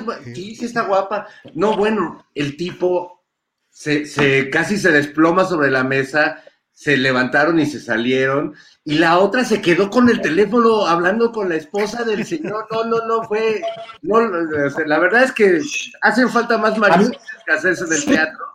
Para a mí me pasó, a mí me pasó una vez, debo decirles, bueno, primero una situación muy bizarra, la primera vez que fui a China, que ha de haber sido como por 2003, 2004, que todavía no eran las Olimpiadas, y que el pueblo estaba realmente muy bárbaro todavía, muy, muy poco educado a conciertos, ¿no? Entonces la primera vez que llegué a tocar un concierto, que me pasaron cosas impresionantemente chistosas en ese concierto, pero una de las primeras cosas que, que vi cuando entró el público es que el público estaba normal hablando, estaba comiendo, eso cuando estábamos en pleno concierto, ¿no? Entonces, bueno, ahora sí que en la tierra donde fuerzas, lo que vienes, ya después de varios años he ido varias veces a China y el público se ha aprendido mucho a comportarse en los conciertos, sobre todo en ese tipo de conciertos, pero bueno, otra ocasión me pasó, creo que fue en Tlaxcala o fue, no me acuerdo en qué estado fue, creo que fue, fue en Tlaxcala, hace muchos años también, hace como 17, 18 años.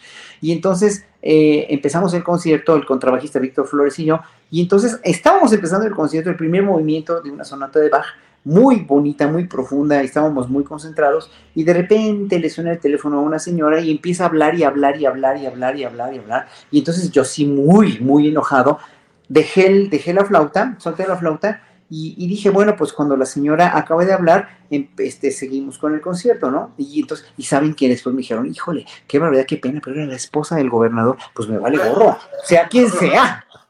Pues sí, pues sí, justamente, imagínate.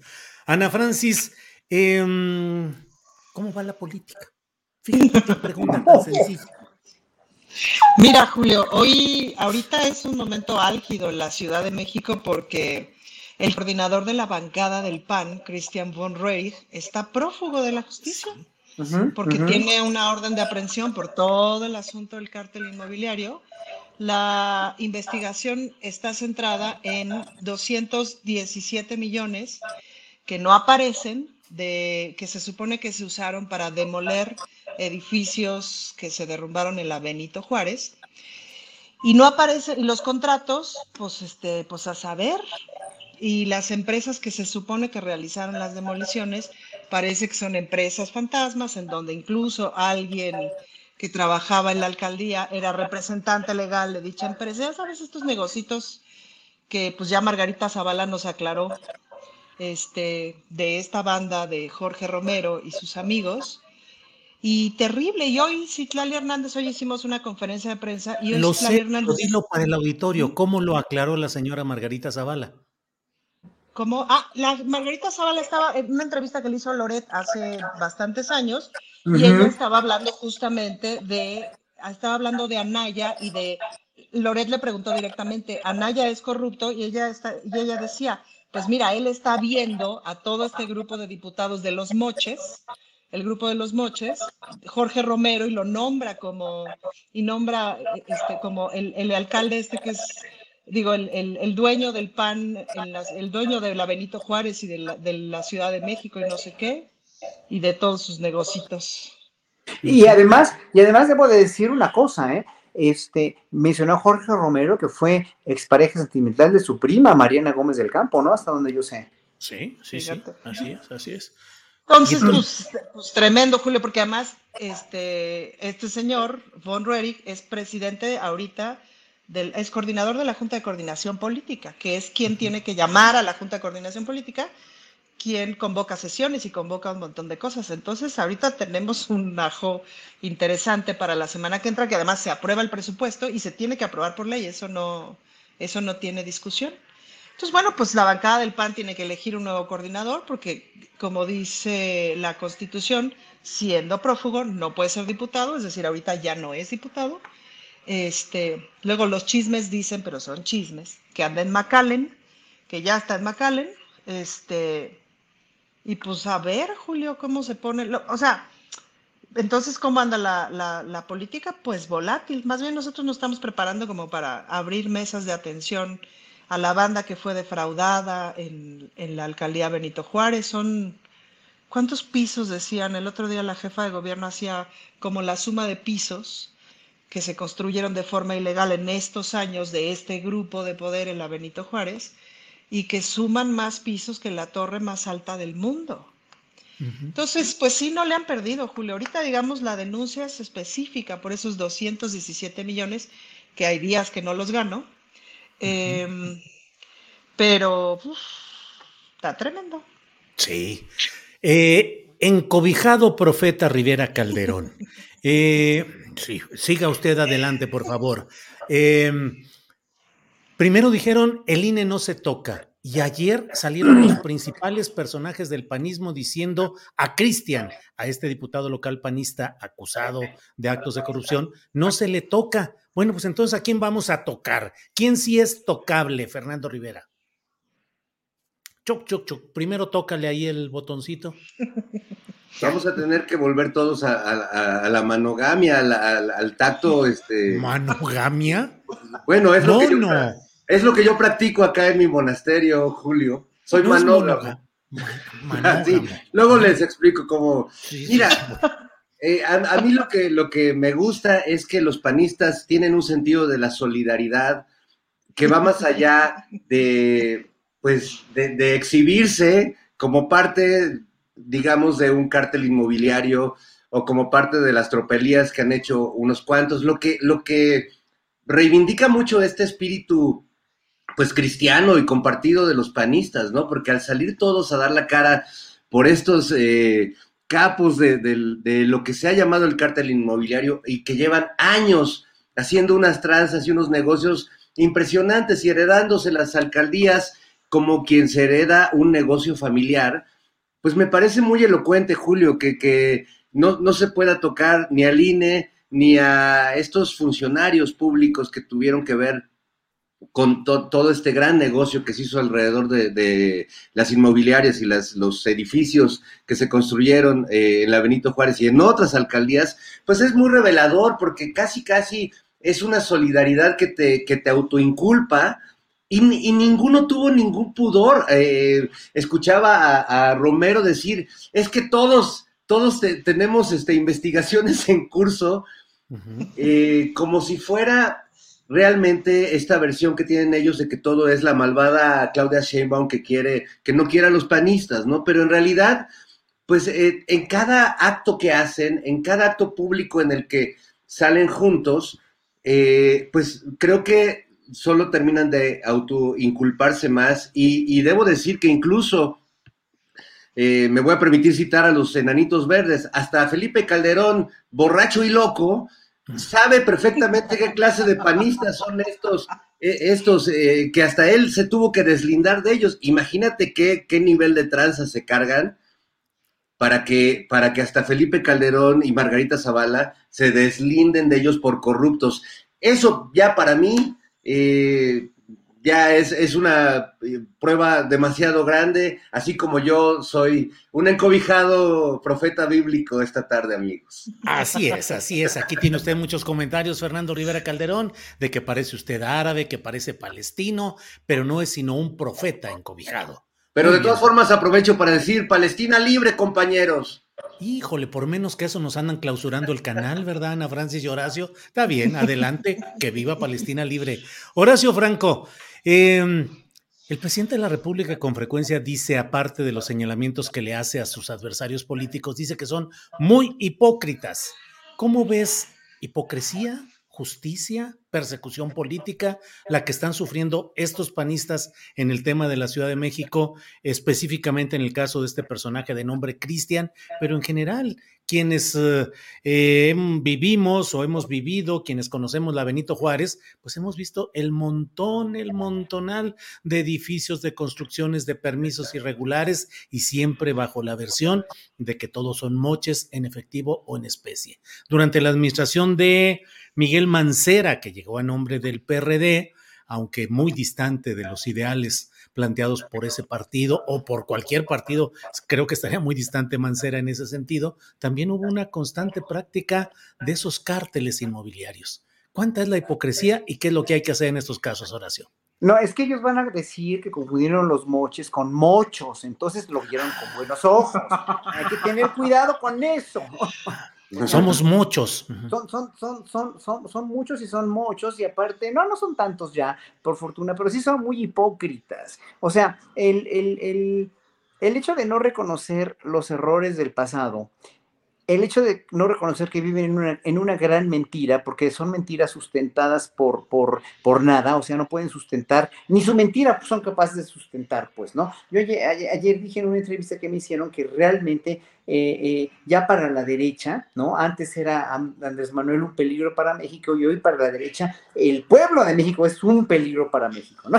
Entonces, finalmente sí, obviamente ellos están en una burbuja, en una cápsula de, de una idiosincrasia total y absolutamente irreal, absolutamente mentirosa. Entonces, por eso son hipócritas, porque se mienten ellos mismos, no tienen sustento para su, su, para su absoluta verdad que ellos dicen tener y que finalmente lo que hacen es dar patadas de ahogado, porque eh, eh, eh, realmente sí, como dijo hoy Andrés Manuel en la conferencia de prensa, porque la sigo yendo, aunque tengo mucho trabajo, te la sigo escuchando en cuanto puedo siempre. No es una, no es una eh, eh, eh, polarización, es una pluralización, es una politización del pueblo mexicano. Entonces, el 73% de aprobación de Andrés Manuel sirve simplemente para que ellos traten de hacer más y más, más patadas de ahogado, más y más con esto, Obviamente tienen el argumento que dicen que es una persecución política, cuando ellos no se dieron cuenta que hicieron tantas persecuciones políticas en tiempos de Andrés Manuel a la izquierda y desde antes,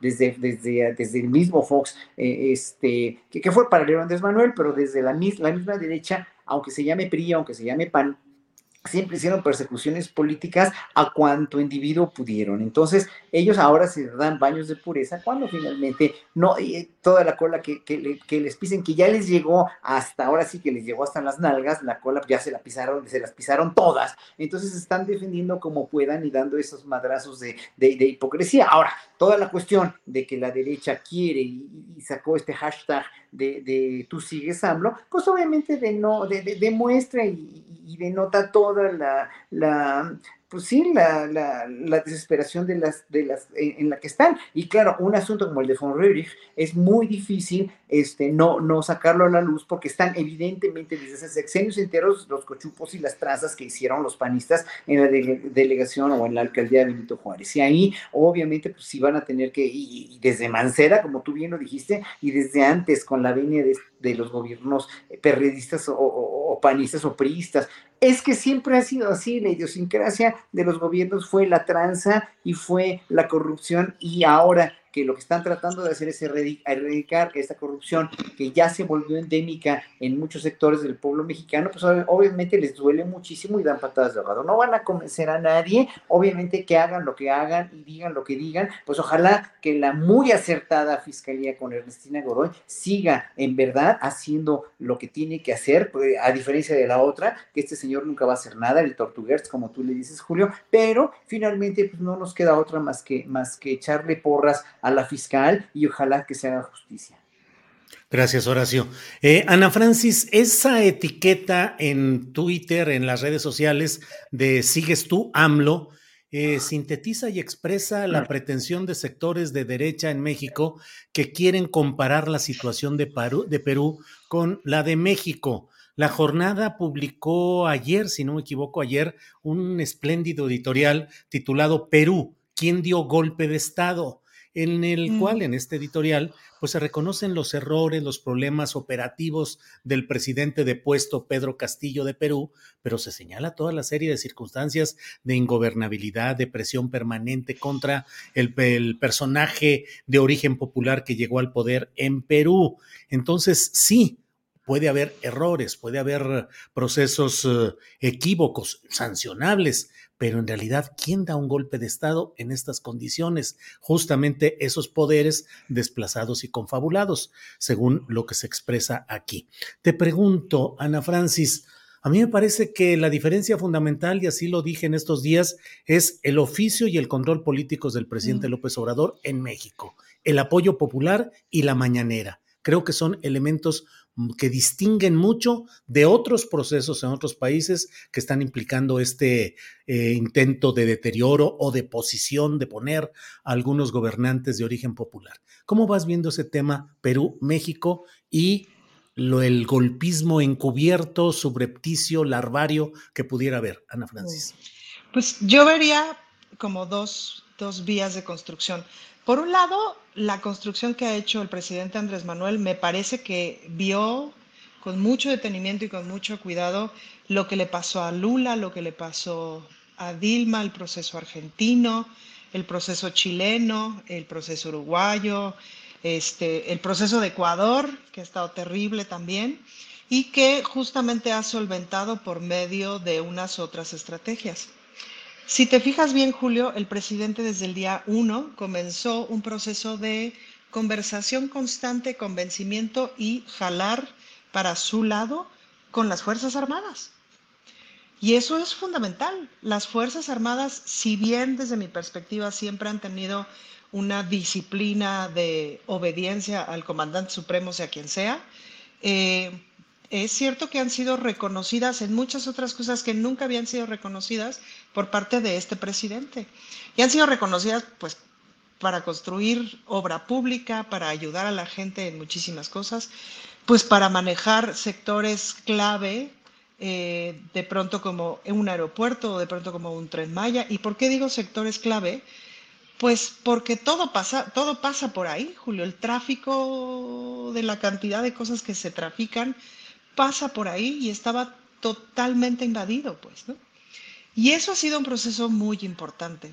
A diferencia de otros ejércitos, pues el ejército mexicano no le pertenece a la oligarquía y eso es crucial. Entonces creo que el presidente ha sido muy inteligente en justamente no cometer los mismos errores o ver, si, si ya, ahora sí que si ya la vas viendo venir, moverte de ahí. Y tiene un respaldo popular eh, inigualable. Ahora, empieza a haber manifestaciones en Perú justamente del respaldo popular que tiene el presidente, porque es un presidente respaldado, bastante respaldado también por el pueblo, me parece que no, no como Andrés Manuel, pero tiene, una buena, tiene un buen respaldo. Y luego, por otro lado, ahora este fin de semana pude estar, el fin de semana pasado pude estar en contacto mucho con, con activistas de América Latina y el Caribe, y hay un factor común que todavía no me había caído el 20, eh, que tiene que ver con España, Julio, con esta acción colonizadora de España que nunca terminó de estar y que al contrario, cada tanto se renueva. El puro concepto de iberósfera, ¿no? Y justamente platicando con alguien que sabe mucho de economía, me decía, si tú le quitas a España, a México o América Latina, España no se sostiene. Económicamente depende de todo lo que sigue saqueando a este continente. Entonces, me dejó como fría con esa afirmación. Investigaré más al respecto para poder tener opiniones más sustentadas. Pero lo cierto es que en términos culturales, ¿no? Y sumando lo que sucedió con la reunión esta de los conservadores que tanto hemos conectado, comentado, y con lo que está pasando con, o sea, el, el, mismo grupo que es dueño del país, me parece que es dueño del Clarín, etcétera, etcétera, em, de todo este, esta pata comunicacional narrativa, que yo diría más bien narrativa, que todo el tiempo está colocando narrativas, ¿no? Entonces, la historia que cuentan, y por eso él sigues tú, este, Andrés Manuel sigues tú, o no sé cómo es el hashtag, pues tiene que ver con colocar esa narrativa. Ahora, allá hay un montón de dinero metido, de bots y de, y de justo para colocar esa narrativa. Y colocar esa narrativa en los medios de comunicación, en las noticias, en las redes sociales y en las series. Es bien importante que le echemos ojo a las series, a las producciones de las cadenas que, que ahora producen la narrativa de ficción que quieren imponer. Entonces, ojo con España, con todas las empresas españolas y sobre todo con esta idea de que hay una clase, ¿me explico? Hay una oligarquía eh, como aspiracional de, que, viene de aspiracional español, españolizada, no sabría yo cómo nombrarlo, que la vemos en México, que por cierto, en la alcaldía Benito Juárez es donde está más presente, eh, o, de, los lugares de las alcaldías donde estaría más presente, quizás Benito Juárez y Miguel Hidalgo, ¿no? Eh, que la vemos en el centro del país, en, en, todo el Bajío, em, y que la vemos en América Latina, pero sin duda, pues, ¿no? Entonces está Perú, está Argentina y está todo lo que está colocando España a través de sus empresas extractivistas. Bien, Ana Francis. Eh, Fernando Rivera Calderón, ojo con España, nos dice eh, Ana Francis. Otro aquí, otro, otro compañero por aquí dice eh, Eduardo Ponce de León, dice, ojo con España, ja, ojo con los gringos. Y bueno, fíjate que me hizo reapreciar a los gringos. De hecho, en, un WhatsApp le ponía yo a una amiga, este, ahorita creo que hasta estoy reapreciando a los gringos, porque de pronto me cayeron todos los 20 de todo lo que tienen eh, cierta oligarquía española colocada en todo el continente y es así de, ah, los tienen rodeados, ¿no? Así es, Ana Francis. Fernando, ¿cuánto el poder de empresas españolas, cuántas las complicidades y la corrupción que hubo, sobre todo particularmente de manera subrayada en el gobierno de eh, Enrique Peña Nieto? Y bueno, pues eh, pareciera que también el escenario internacional se está moviendo y fuerte. Y yo no sé, México eh, con mucha eh, exacerbación de ánimos, con mucho choque de opiniones, pero bueno, bien o mal, ahí vamos caminando en medio de mares internacionales muy complicados en los españoles, los gringos, ahora Perú ya, eh, el gobierno de Perú convocó al embajador mexicano Pablo Monroy Conesa para expresarle la extrañeza de las expresiones que han hecho el presidente López Obrador y el canciller Ebrard, que consideran que son injerencistas en asuntos internos de Perú. Total, aguas internacionales movedizas, Fernando. Sí, por supuesto, y me da mucho gusto, más allá de que en algunos casos estas aguas movedizas sean aguas negras, ¿no? Las aguas negras del imperialismo yanqui, como se decía hace muchos años sobre la Coca-Cola, pero que en realidad esos intereses de la derecha siguen siendo muy poderosos y que mueven eh, cosas tan terriblemente como, como ha sucedido en el caso de Perú o como vimos en Argentina con esta, esta sanción legaloide contra la, la gran líder que es Cristina Kirchner. Pero también vemos un poco como ha sucedido en el Mundial, y en ese sentido el Mundial sí me gusta como metáfora un poco de lo que está pasando en el mundo, pues que los grandes favoritos están yendo a su casa antes de tiempo, ¿no? Eh, y que la percepción que tienen de sí mismos, los grandes equipos, hablemos de fútbol un poco, los grandes equipos de fútbol, de pronto no coincide ya con la realidad del momento que estamos viviendo.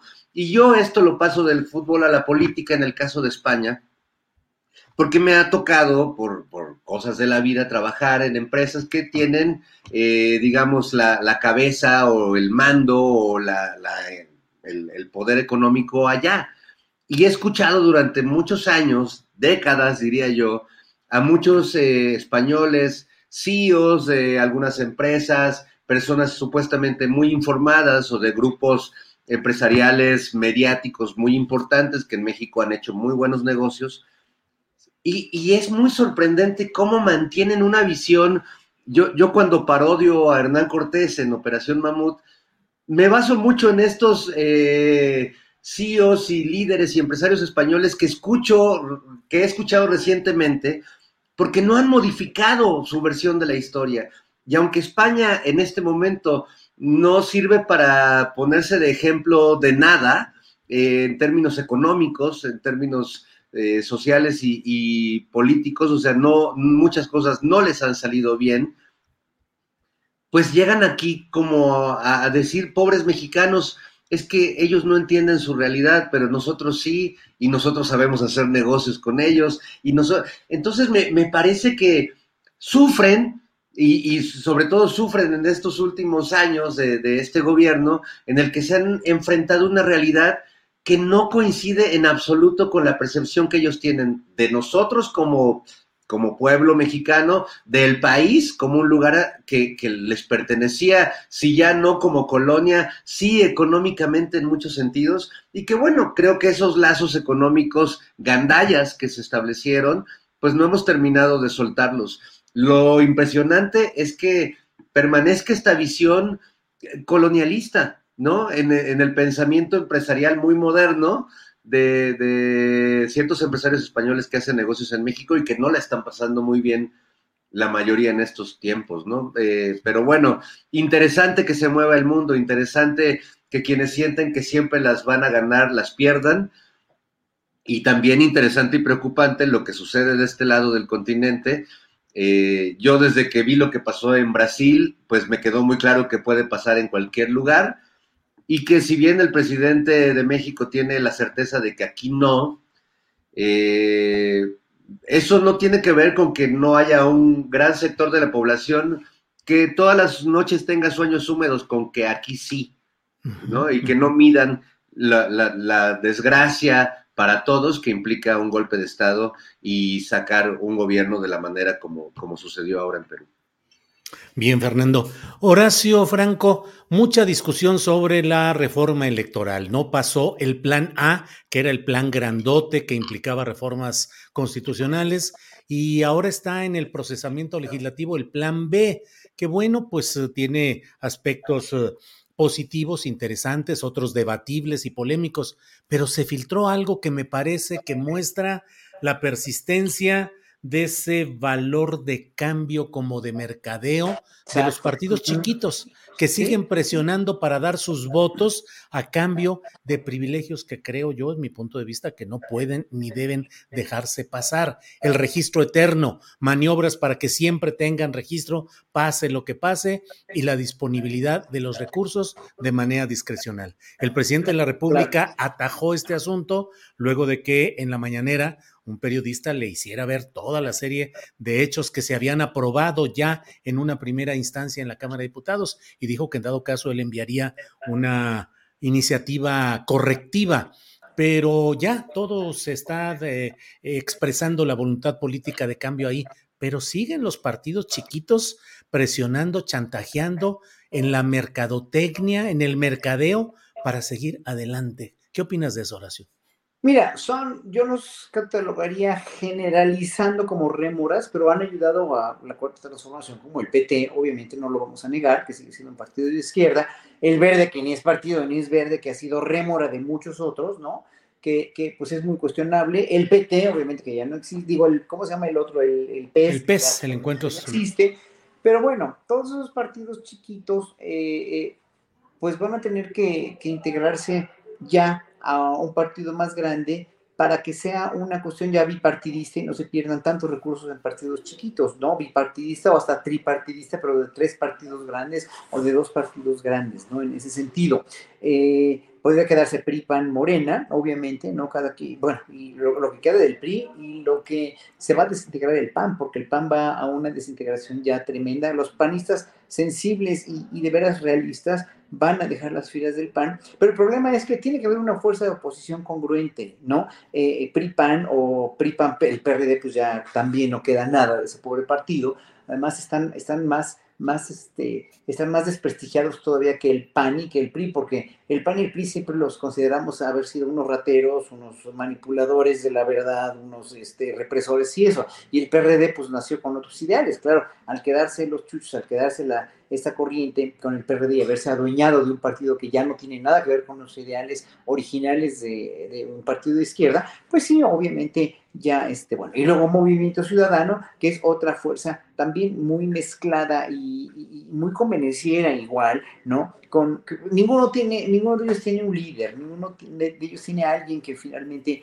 se, pueda hacer presentar como una oposición congruente, como una oposición con argumentos, como alguien que está en desacuerdo, pero no desacredita, pero no insulta, pero no, no miente, ¿no? O sea, el hecho de los panistas de decir que este es un gobierno represor, o sea, por favor, es que no se dieron cuenta cómo estaban con Calderón o con Fox, ¿no? Y entonces, los partidos chiquitos para mí ya no tienen ninguna razón de ser, excepto el PT. Bueno, si el PT, si yo fuera, yo, yo no creo en los partidos y no pertenezco a ninguno, pero si yo fuera el PT, obviamente me agrupaba hacia Morena y ya, o sea, sea un partido más grande de izquierda, y si el, si el Partido Verde tiene congruencia, tiene pantalones, y de veras no está mintiendo y no nos está engañando nada más para hacer una rémora pegada al que tiene el poder, como siempre lo ha sido, pues obviamente cambia sus ideales que no los van a cambiar nunca y se define, ¿no? Eh, eh, y luego, pues el PRD, obviamente, para mí es, es, es, el más cínico de todos, el más, el más incongruente por esa decepción tan grande de haber sido nacido como un partido de izquierda y hoy es un partido de derecha anodino, además, y, con, un, con un líder como este señor Jesús Zambrano, que en verdad es, es, una, es una realmente una abominación política y se enoja de todo y tiene, no tiene argumentos tampoco, ¿no? No tienen argumentos, ese es el problema, ¿no? Entonces, yo para mí lo de los partidos, y qué bueno que enmendó hoy el secretario de Gobernación en la mañanera esto de que se va a revisar, porque esto no es lo que propuso el presidente. Claro, ahí, ahí hubo también un madruguetito de los partidos chiquitos que no quieren dejar de existir no quieren dejar, no quieren soltar, ¿no? El problema de, de no querer soltar es que si no quieres soltar porque no te conviene, porque finalmente este, no te, no, no, no, vas a perder privilegios y prebendas económicas y todo, pero lo que último que te importa, como creo que lo último que le importa al Partido Verde, por ejemplo, o al PRD es el país, y es el bienestar del país y es la procedencia política de un movimiento de transformación que sí tiene mucha validez en este país, que ya 73% lo aprobamos, pues entonces estás total y absolutamente perdido, ¿no? No te queda nada más que dar patadas de ahogado, dar estos madruguetes, pero obviamente, pues aquí sí hay, yo creo que sí hay un futuro muy promisorio cuando los partidos sí se definan y se unan en donde deben de estar y se hagan partidos más grandes entonces, pero con congruencia y con, con eficacia política de ser oposición o de ser partido en el poder. Y esto que se está haciendo, sí, pues a mí no me, no me convenció nada. Dices, bueno, pues el periodista tenía razón y, obviamente, claro, eh, eh, te tenían que sacarlo, o sea, y da mucha más confiabilidad al presidente y al secretario de gobernación cuando lo sacan en la mañanera y cuando no ocultan nada, ¿no? La vida pública tiene que ser más pública y eso nos dio, a mí me dio mucha confianza y ojalá que los partidos recapaciten. Ya para mí, obviamente, y el, y el, este, el PT, pues no tendrían ningún futuro si están por esos, por esa, este, por esta cuestión de, de, los votos y de todo lo que se, se va a modificar otra vez. Pero bueno, obviamente es el signo de los partidos, ¿no?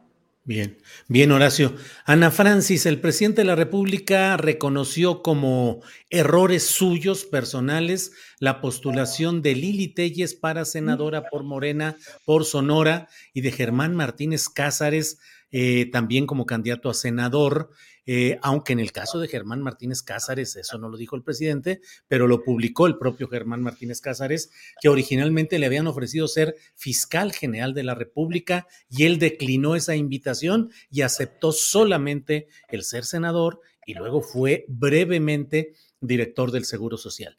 La pregunta o el planteamiento, Ana Francis, ¿qué tanto en aras de lo pragmático se tiene que recurrir a este tipo de postulaciones y qué tanto vale en su momento el llamado a votar parejo por todos los candidatos de un partido sin analizar uno por uno cada caso?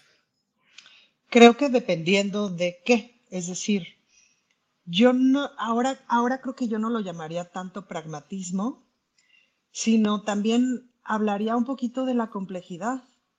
El presidente también dice, a veces, o sea, está lo deseable y está lo posible.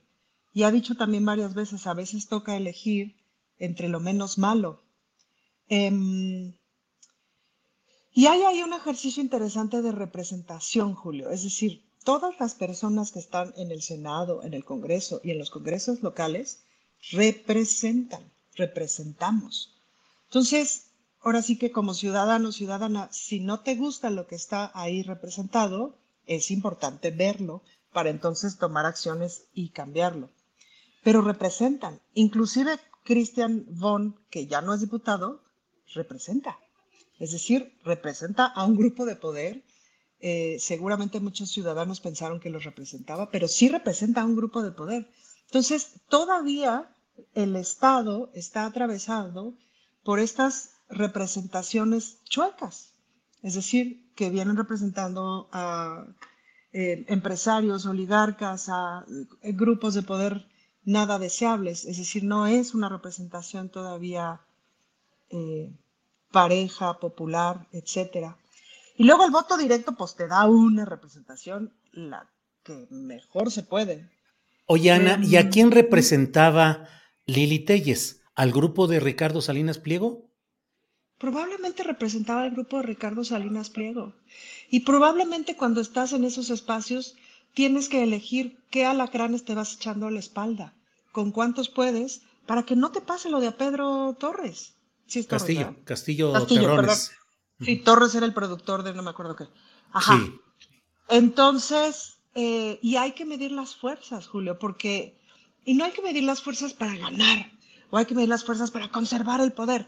No, hay que medir las fuerzas para que un proyecto avance. Si tú te fijas, el presidente empezó muy mesurado el sexenio, muy, ajá, y muy, sí, pero no tanto, no sé qué, y se ha ido poniendo radical en un montón de posturas, de avances, de propuestas, etcétera, pues porque ha ido agarrando los pelos de la burra.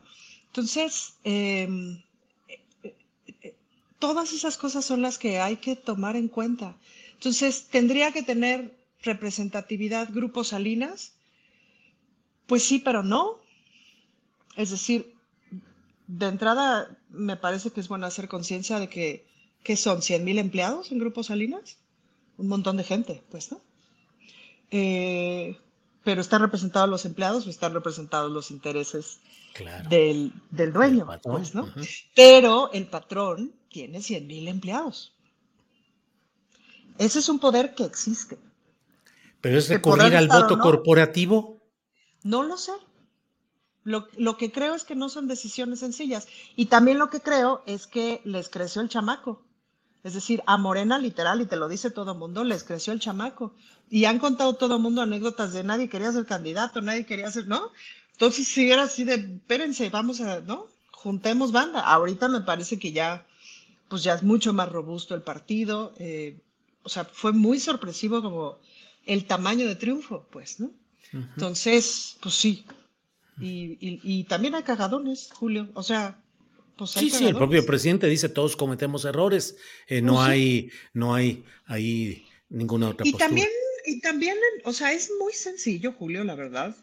No es difícil.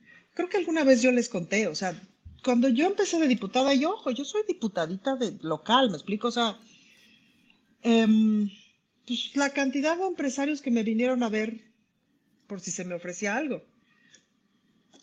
Es fácil, pues, ¿no? Es fácil que te, que, o sea, es fácil que se te mueva la estructura. Afortunadamente ya estoy grande y toda mi vida, pues he hecho lo que hago y la que soy y, y duermo en paz y entonces, pues para mí sería mucho más fácil caer en esas cosas, o sea, sería mucho más difícil caer en esas cosas porque entonces no dormiría en paz y ya no puedo ser esa persona que no duerme en paz, pues, ¿no? Pero, pues, luego, si no estás tan clara en tus convicciones y eso, Claro, claro. Bien, Ana Francis.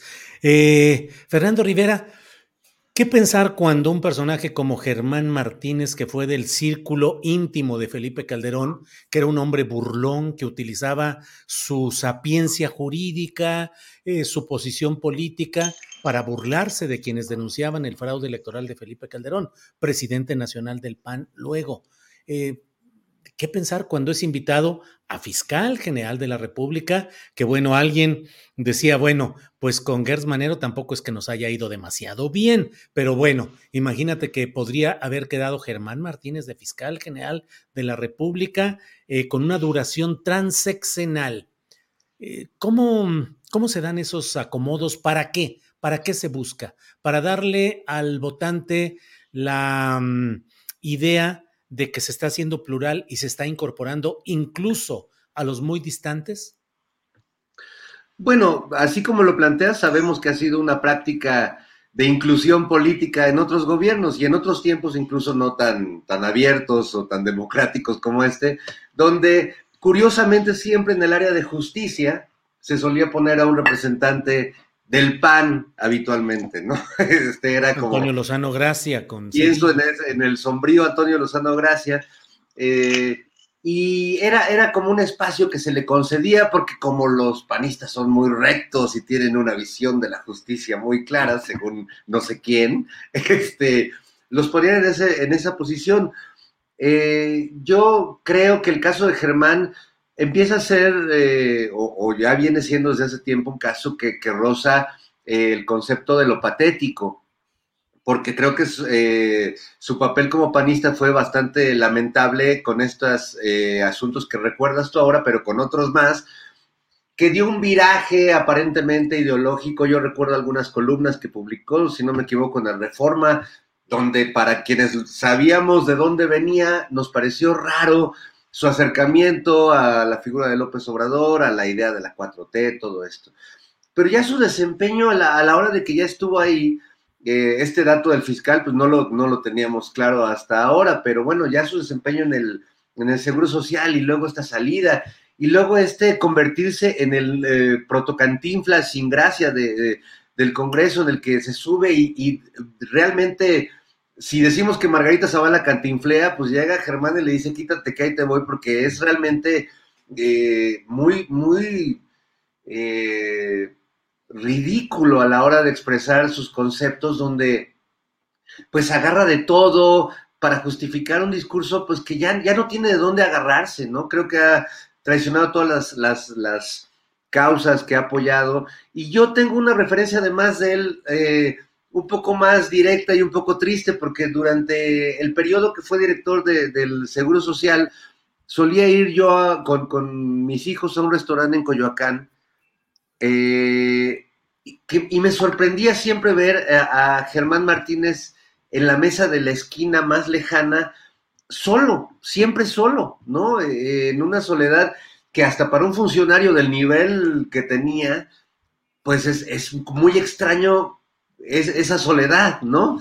Eh, y no fue una, no fueron dos, fueron varias veces que lo, encontré en esa situación y me generaba una reflexión un poco extraña sobre pues un personaje que tiene una función pública tan importante y con tanta conexión con la gente como es dirigir el seguro social, que viviera en ese radical aislamiento. ¿no? Entonces me parece pues realmente patético su papel político y nada más quisiera yo agregar a, lo que decía Ana, que a mí la verdad es que eh, sí me sorprende que el presidente reconozca un error en público. Eh, no es muy dado hacerlo.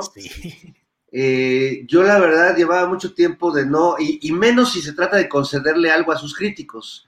¿no? Porque tiene, sabe el, peso político que tiene reconocer un error en público y además concederle a quienes lo critican. Así que en este caso a mí sí me llamó mucho la atención.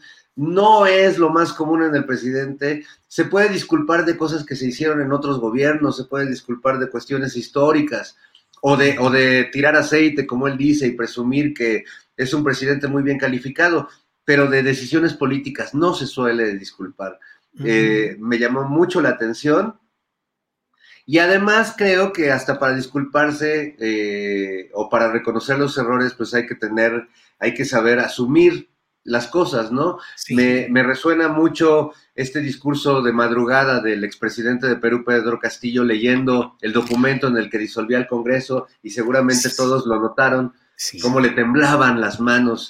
Y para mí esa señal fue la señal contundente de su caída, porque esas señales son muy poderosas y creo que nuestro presidente es el más consciente de, esos signos, de esas señales políticas que, pueden hacer caer a un gobierno incluso, ¿no? Fernando, gracias. Horacio, Franco, nos, quedan, tres minutitos antes de, despedir Canal 22 para un postrecito. Tres minutitos, Horacio. Bueno, resumo rápidamente eh, lo que quiero decir. Eh, eh, primero que nada, lo del presidente del Perú comparado con Andrés Manuel, Andrés Manuel es como un atlas que está sosteniendo así con los dos brazos totalmente eh, y, no deja caer en realidad a México por esa gobernabilidad que tiene gracias a no nada más su popularidad, no nada más a que despectivamente, como dice la derecha, nos hace pendejos a todos los que creemos en él, sino porque en verdad está haciendo cosas muy, pero muy provechosas para este país, para llevarlo a una transformación. Entonces, eh, hay algo que no, que, quiero agregar a lo que dijo Ana Francis, que es el colmillo político y toda la carrera de tantos años tan largos que Andrés Manuel se propició a él mismo y a su entorno, por todos los pueblos que visitó, por todo lo que gobernó como jefe de gobierno de la Ciudad de México, por todas las presidencias perdidas o robadas eh, eh, en los exenios anteriores, por todo eso hacen a Andrés Manuel como un titán de la política finalmente y es indestructible en ese sentido como Pedro Castillo. Pedro Castillo le faltaba muchísimo colmillo, le faltaba muchísima, de veras muchísima eh, experiencia en la política y, se descuidó de todos los flancos y ese fue el, gran problema. Quería también hablar un poco que me pidió el público que habláramos sobre la corrupción del fútbol. Bueno, yo como no soy futbolero ni nunca en mi vida he visto un partido ni me interesa nada, pero sí me interesó mucho lo que, lo que Anir Ibrahim expone hoy y precisamente estamos viendo que hasta la voz de la grabación que pues, se parece al del Gober Precioso con Kamel Nasif, me acuerdo la voz igual, a la, esa, esa, esa, este, esas voces, no, no, no el tono de voz, sino el tono prepotente y grosero y despectivo de, voz de esta gente a la cual se le debe dinero o a la cual se le hace un favor político o lo que sea. Me recordó también a los, los videos de, digo, los audios de Alito que sacó la de Sensores, que estemos de acuerdo o no, que los hayan sacado o como los hayan hecho, finalmente demuestra una, un, desprecio, un desprecio enorme, también como Lorenzo Córdoba los indígenas,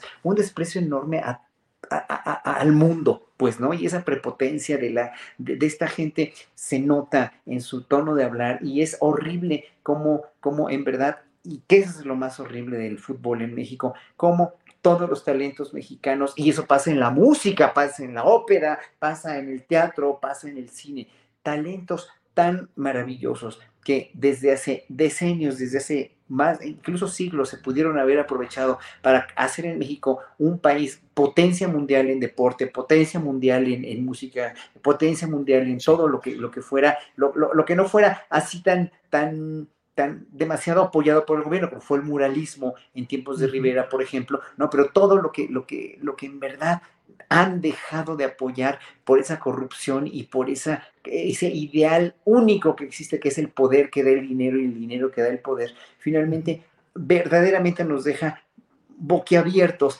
que pasa también en todas las áreas, en todas las áreas de deportes, artes y hasta las ciencias, donde finalmente somos víctimas de nosotros mismos y de haber dejado que nos mal gobernaran, que nos mal administraran y que nos en verdad nos hicieran cachito como país, nos hicieran pedazos como país. Muy triste. Con eso quiero concluir y pues ese es mi concierto. Bueno, mi concierto, los invito mañana el concierto aquí en Zacatecas, que no, no puse el póster, no mandé por falta de tiempo de que tantas clases he tenido que dar, pero es mañana a las 12 aquí en la Escuela José Suárez. Está en mi Facebook, está en mi Twitter, lo pueden, lo pueden tutear y la entrada es libre. Muy bien, muy bien. Horacio, gracias. Estamos en el tiempo exacto. Dos más dos que estamos aquí para el canal 22. Adiós, canal 22. Gracias. Bueno, pues seguimos. Perdón, Horacio, pero luego están esos tiempos. Ana Francis Moore, postrecito. Postrecito, Julio. Yo quiero agradecer mucho a Daniel Robles porque siempre nos pone a pensar en cosas que no pensaríamos. Y me acordé de una vez que asistí a un curso alrededor de, reflexionar sobre los derechos sexuales y como las fronteras de la sexualidad. Mi feminismo siempre ha sido muy desde el cuerpo. Y fue en, en Brighton University. Y justo de las cosas que por primera vez me pusieron a pensar ahí era en el ejercicio de la sexualidad de las personas discapacitadas. Y hablaban justamente de este concepto de la asistencia sexual. me acuerdo que yo me quedé así de, ¿qué? Ah, pues claro, pues, ¿no? Y hablaban justamente, te ponían ejemplos de ciertos lugares, seguramente en, este, en Holanda o, o con los escandinavos, en donde ya existía esta profesión similar al trabajo sexual, paralela al trabajo sexual o como una de las patitas del trabajo sexual, de asistencia sexual para personas con discapacidad que la necesitaran. Y me pareció como, lo que realmente me pareció importante de entender eso es que entendamos que la sexualidad en las personas existe desde que venimos al mundo hasta que nos morimos, en todas las personas, en todas nuestras versiones. Y que de repente quitar, quitarle a una persona esa parte, decidir colectivamente que esa persona no tiene sexualidad, pues es una falta tremenda a sus derechos. Así que creo que voy a analizar una propuesta de ley en la Ciudad de México. Bueno, de entrada me voy a entrar si no existe, sobre, pues sí, la asistencia sexual como un derecho en la salud. Voy a ver cómo, ¿no? Em, pero es interesante pensar en esas cosas y pensar cómo podemos transitar la vida con una convicción total de inclusión. y, cierro con este ejemplo.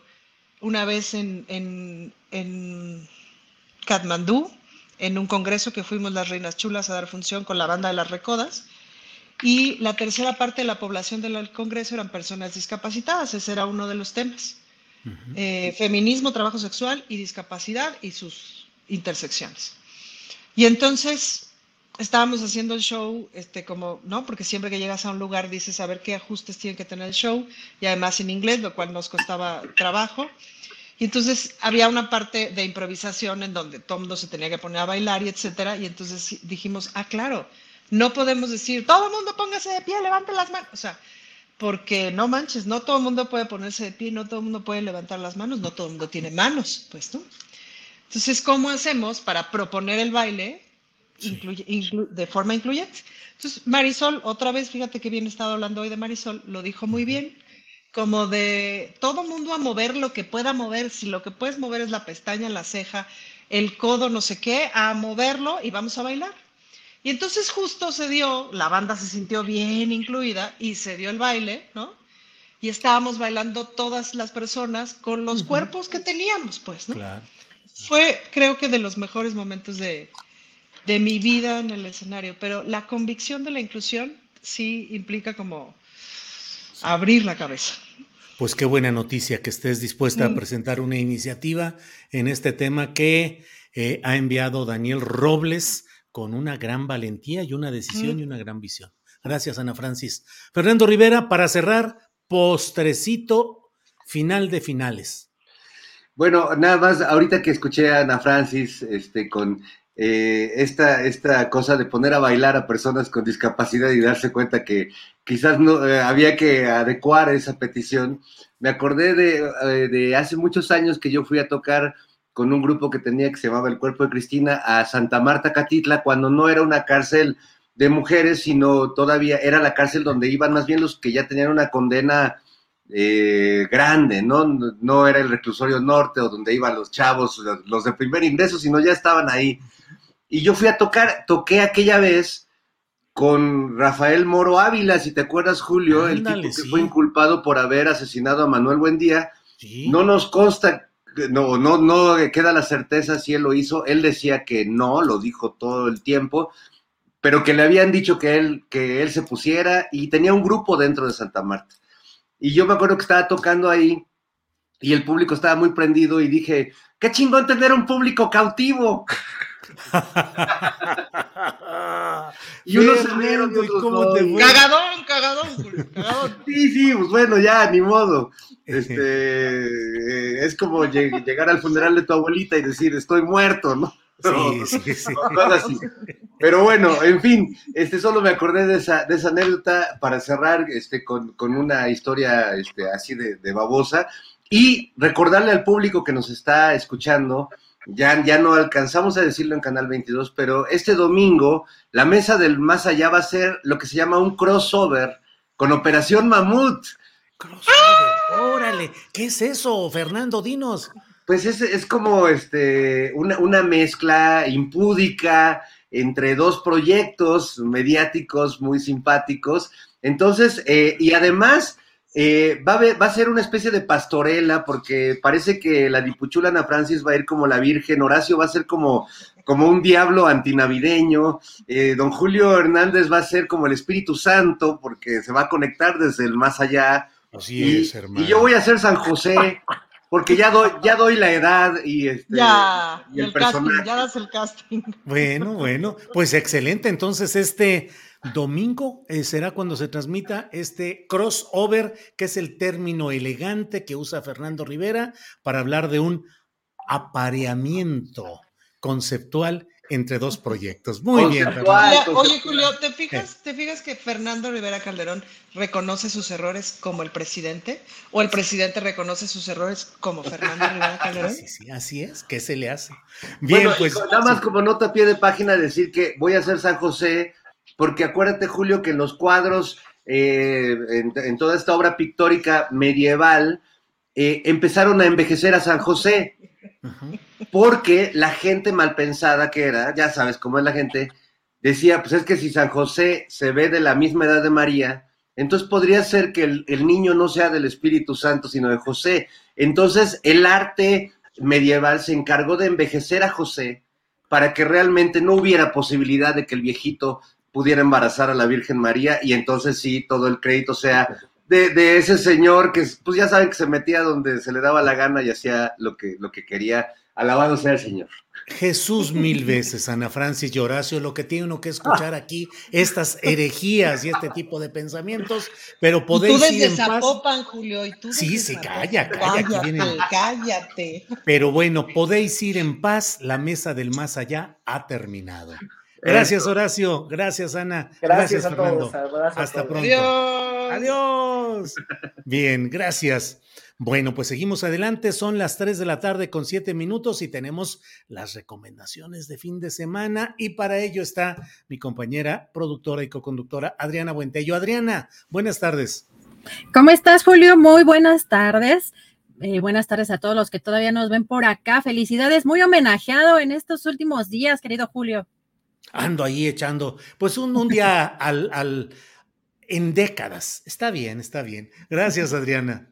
Felicidades, Julio. Y pues nos vamos rapidísimo porque tenemos listísima a nuestra querida María Hahnemann con una sorpresa. María, ¿cómo estás? Muy buenas tardes.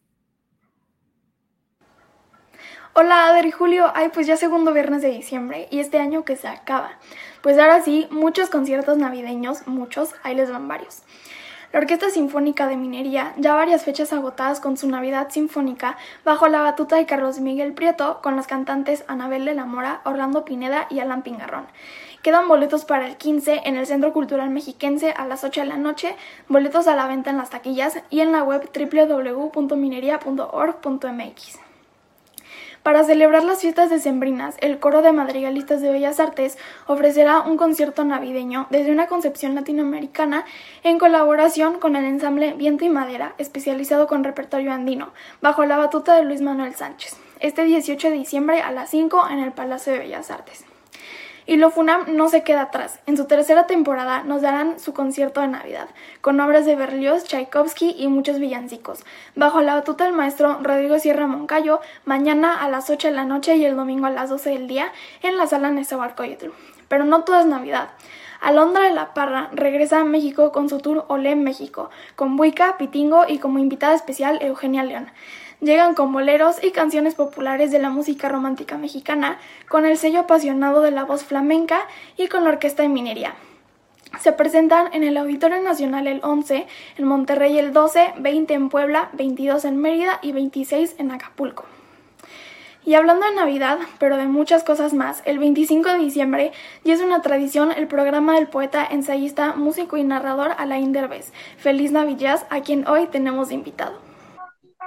Hola maestro, gracias por su tiempo. Estamos muy contentos de tenerlo en Astillero Informa. Hola, qué gustazo. Maestro, cuéntenos de este programa del 25 de diciembre. El 25 de diciembre se celebra cada año desde hace como 20 ya, o por ahí. Algo que le puse el muy feo nombre, muy poco ingenioso, pero finalmente funcionó, de Feliz Navidad. Entonces, eh, presento durante un día de programación, el- todo el 25, desde las 12 de la noche a las 12 de la noche, salvo los espacios que ya tienen programas armados y que no pueden eh, eh, cambiarse la programación en, ese sentido, puro jazz mexicano, puras grabaciones de jazz mexicano. En este, o, que, o, asuntos que tengan que ver, en esta edición del 25, normalmente lo que hago es siempre poner grabado todo el material, una buena parte del material, y después yo ya entro en cabina y en radioeducación, en vivo y a todo color. Y el 25 de diciembre es un día en que la gente pues está como muy tranquila y tiene la oportunidad de escuchar la radio y sí ya hay como un público cautivo para ese 25 de diciembre, digamos, ya hay un espacio que se reconoce y que se sabe que está allí y encienden la radio. Y encienden estas, estas posibilidades de que de escuchar lo mismo música de jazzistas mexicanos de hace mucho tiempo que asuntos actuales. Un poquito, no sé si se oye lo que está de fondo, que es un disco que recién salió a pesar de que ya no hay mucho la costumbre de que los músicos mexicanos y los músicos en general saquen discos físicos. Este es un disco físico muy bueno que sacó un guitarrista que se llama Pancho Lelo de la Rea y que va a estar presente. En, ahora invierto los horarios. Hoy, hoy, el 25 voy a estar en vivo desde las 10 de la mañana hasta las 3 de la tarde, más o menos. Normalmente siempre lo hacía en la tarde, hasta la noche que es un poco matadito, pero ya mi familia ya me reclamaron que a ver qué día de Navidad nos podemos ver. Pero, en fin, lo importante es que ya hay, ya hay una, una constante uh, presencia del programa, ya hay una continuidad. No es algo habitual que un día entero sea dedicado al jazz mexicano. Existen muchísimas posibilidades con distintas maneras de hacer jazz de una historia ya muy larga en cuanto a grabaciones que nos permiten entender por dónde ha ido y por dónde va y por dónde se está desarrollando y por dónde se va a desarrollar el jazz en nuestro país. Pues eso es Feliz Navidad. ¿Y cuánto dura? Y bueno, ¿pone música navideña yaceada también? No, no es eh, música navideña, es bueno, es, es, la Navidad dedicada al jazz. De hecho, sí he puesto música navideña ahora que lo pienso, porque hay algunas, por ejemplo, algunas grabaciones de Daniel Hidalgo Wong con una de las hermanas Boyan, que eh, ha hecho ya sea dos villancicos y posibilidades así, eh, o grabaciones que hizo Alex Mercado, el pianista, en radioeducación mismo, en el estudio A, en el piano del estudio A, de canciones mm, de como Noche de Paz o Blanca Navidad, pero llevadas al jazz, con muy buenos arreglos, arreglos además hechos ahí inmediatamente, ¿no? Todo improvisado con la eficiencia y limpieza y propuesta que tiene siempre en el piano Alex Mercado. En fin, hay de todo, hay de todo. Es una muy buena manera de ser acompañado, acompañada en la Navidad desde el jazz mexicano y eso me parece muy atractivo y lo hable el hecho de que Radio Educación siga abriendo este espacio. ¿Cuánto dura? Un día completito. Ok. Maestro, usted es uno de los promotores más activos del jazz en México. ¿Por qué el jazz? ah, como dice el pintor Jazz eh, vivir la vida como jazz, y hay una novela que dice eh, también el jazz es como la vida. ¿Por qué el jazz? Porque creo que el hecho de promoverlo o el hecho de tocarlo me permite entender que es la mejor manera de comunicarme con el otro porque aprendo a escucharlo. La mejor manera eh, de definir por dónde va el jazz es el arte de escuchar, de escuchar al otro y de, al escuchar al otro, verter todo lo que tú tienes la posibilidad de aportar al diálogo. Entonces es una forma de vida. Si así fuera, estaríamos mucho mejor. Pues maestro, muchas, muchas gracias y lo escuchamos el 25 sin falta en Radio Educación. Le mando un abrazote. Feliz Navillas. Igual.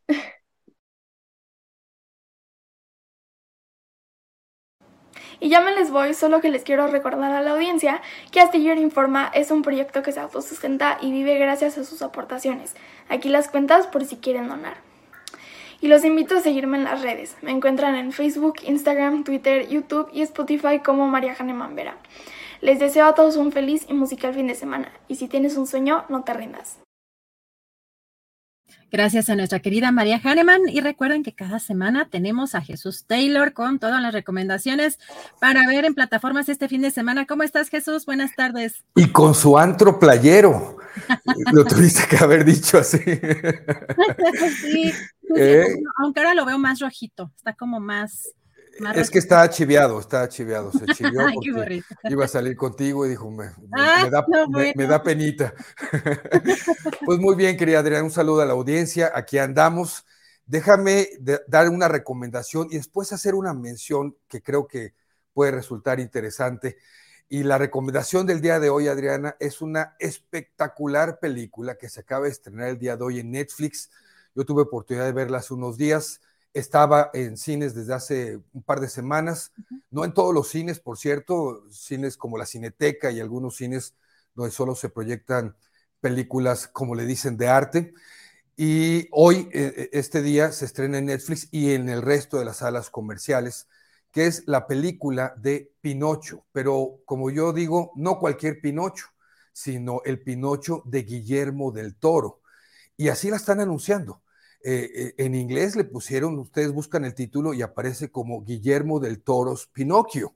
Ah, y, aquí en México es Pinocho de Guillermo del Toro, porque es una película que vale la pena eh, hacer esta, esta referencia bien puntual de que se trata del director mexicano Guillermo del Toro, porque hace una adaptación y un trabajo extraordinario. la mayoría de los que estamos aquí eh, en este planeta, creo que hemos crecido con las versiones de Pinocho que nos ha presentado Disney y otras parecidas, ¿no? Eh, sabemos que Disney eh, siempre ha tendido a deformar bastante las historias que en muchos casos, en las originales, ¿verdad? Que tienen muchísimos años, pues eran un poco más oscuras, menos, menos infantiles, tal vez, con las mismas enseñanzas, tal vez, o parecidas, pero no, no, tan, no tan rosas, vamos a decirlo así, no tan princes, ¿verdad? Más violentas. Eh, pues eh, no sé si más violentas, en algunos casos sí, ¿no? Como es Hansel y Gretel, por ejemplo, era... No, la Cenicienta también. La Cenicienta también. En algunas otras no tanto, pero finalmente lo que hace Guillermo del Toro es rescatar esta historia a su estilo, eh, que conocemos el estilo bueno de Guillermo del Toro, y hay dos cosas que a mí me gusta señalar en esta, en esta obra. Una, el trabajo del stop motion, de, la filmación cuadro por cuadro, que es espectacular. Creo que a veces ya como que nos malacostumbramos y lo vemos muy normal, pero es espectacular lo que hace él y su equipo, por supuesto, porque eh, filmar en stop motion es un trabajo de cientos de personas y, es sensacional. Pero lo otro es la adaptación, la adaptación para la historia y mostrar este estilo que tiene Guillermo del Toro, porque eh, si no saben, se los comento, el cuento original se publica por allá, se empieza a publicar en 1800, 1881 y en 1883 ya se publica como un libro de las historias de esta marioneta, ¿no? Finalmente, e, este, este niño marioneta. Pero lo que hace Guillermo del Toro eh, es adaptarla años después y empieza la historia en 1916, o sea, en plena Primera Guerra Mundial. Eso dura unos eh, minutitos, ¿verdad? Pero nos pone por ahí la fecha ahí escondida en algo trágico y después eh, entendemos que se brinca varios años después. ¿Qué hace del toro con esto? Bueno, nos muestra eh, algo que a mí me pareció, lo voy a decir así, hermoso en el sentido de la creatividad de él, porque nos muestra todo el contexto del fascismo, ¿sabes? Y aparecen frases fascistas, aparece Benito Mussolini en Italia, la historia de Pinocchio, de Pinocho es italiana, y este contexto que aunado al fascismo, y lo sabrán nuestros escuchas, eh, tiene que ver con el corporativismo, ¿no? Entonces, esta relación de este hombre malvado que siempre estaba tratando de eh, convencer a Pinocho que trabajara para él, ¿verdad? Como marioneta y lo embauca y lo engaña eh, y lo explota, ¿no? Como, como es el corporativismo, eh, pues me pareció cómo lo, lo, ensambla me pareció fabuloso. Por supuesto, la historia también respeta muchas cosas. Vemos a Yepeto, vemos al Grillo, que aquí en México lo conocíamos como Pepe Grillo, como la conciencia, acá fabulosamente Grillo, porque se llama Sebastian J. Eh, Cricket, ¿verdad? Eh, es un escritor, o sea, está escribiendo, quiere escribir sus memorias y se topa con con y con Pinocho y entonces empieza a escribir eh, y a contarnos, porque aparece su voz en off al inicio, contándonos, contándonos la historia de Gepetto y qué perdió, cómo lo perdió al inicio y después cómo, cómo es que surge Pinocho en, un arrebato de tristeza también, de melancolía, de depresión de Gepetto por querer tener nuevamente a su hijo y cómo le dan vida y todo lo que ya sabemos y muchas enseñanzas que también nos hablará, pues obviamente de la responsabilidad, del aprendizaje, de las experiencias, de aprender de, nuestros errores. Y algo bien importante, una frase que me pareció fabulosa, diciendo por ahí, eh, qué bello regalo es la vida, qué bello regalo es la vida. Así que por demás recomendable verla en Netflix, los que puedan ir al cine, se las recomiendo que la vayan a ver al cine. Eh, Pinocho de Guillermo del Toro, que se estrenó hoy en Netflix. ¿Cómo ves? Pues fíjate que tengo una pregunta porque me parece muy interesante el contexto que nos planteas, pero sí es también una película apta para menores, para niños, eh, eh, para niños pequeños. Yo creo que sí. Por supuesto, sí se respeta mucho la historia. No sé qué tan pequeñitos, ¿verdad? Es que ves que hay unas que sí llevan a, a, los niños de dos, tres años ¿no? Y, esta, esta como tradicionalmente, pues ha sido una película de Disney o de estas como muy infantiles, el contexto que nos planteas y, lo que nos narras, quizá pues nos puedas recomendar como de qué edades a qué edades podrían. Mira, ahí sí creo que les voy a quedar de ver la recomendación. Soy malo para eso en cuestión de niños pequeñitos, no me apunto fácilmente. Eh, yo creo, yo creo desde mi punto de vista que no tiene un grado de de, de oscuridad como que para que sea muy, muy, muy impactante para un niño pequeño. Es este tipo de películas que estos detalles que te menciono del fascismo, pues lo entenderán los adultos y a lo mejor los niños no se espantan, pero ahí quedó y no pasa nada. Si hay un aspecto por ahí respecto a la muerte, eh, porque eso sí sale en la historia original del libro de, de Coloni, de Colodi, eh, de Carlo Colodi, eh, que Pinocho moría y moría varias veces, de hecho. Entonces, no sé, yo les sugería a los papás que tengan sus dudas que si tienen Netflix, mejor la vean primero ellos y ya los padres, cada quien tiene su criterio, la verdad, ya decidirán si llevan a, los niños muy pequeñitos o no, pero de veras, no importa qué versión hayan visto, vale la pena ver esta de Guillermo el Toro. Y déjame decirte algo rapidísimo, mi querida Adriana, muy, muy rápido. Eh, he estado siguiendo las publicaciones que ha hecho Daniel en su Twitter respecto a esta cuestión y oía las últimas partes eh, de la mesa del más allá respecto a la sexualidad asistida y eh, Daniel Roblesaro, me refiero, que esta necesidad que muchas personas pueden tener en ciertas circunstancias como las que vive Daniel en su discapacidad. Y hay una película que yo llevo yo creo unos tres años buscándola, la recomendé hace mucho y creo que es una película impactante y buenísima en este tema del que habla y pide ayuda también y pide asistencia a Daniel, eh, que eh, se llama, eh, en inglés el título de la película es The Sessions, las sesiones.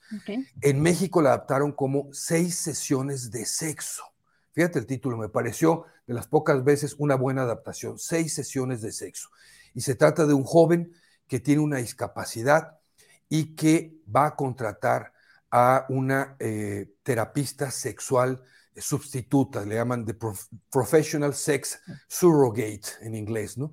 Y, todo este proceso, ¿verdad? De, eh, de manera profesional, de manera asistida, de manera legal, de manera eh, como se debería hacer en estos casos, pues va a asistir a este joven para eh, que él eh, tenga relaciones sexuales y pierda, de hecho, porque él es virgen, pierda su virginidad porque es lo que él deseaba. Creo que vale mucho la pena si la encuentran por ahí, The Session se llama, seis sesiones de sexo. No la encuentro en ninguna plataforma, por desgracia, pero la quería mencionar a propósito de lo que he leído de Daniel. y es una buena recomendación. Muchas ¿eh? gracias, Jesús. Pues si te parece, nos vemos la próxima semana, el viernes. Nos vemos la próxima semana. Cuídense mucho.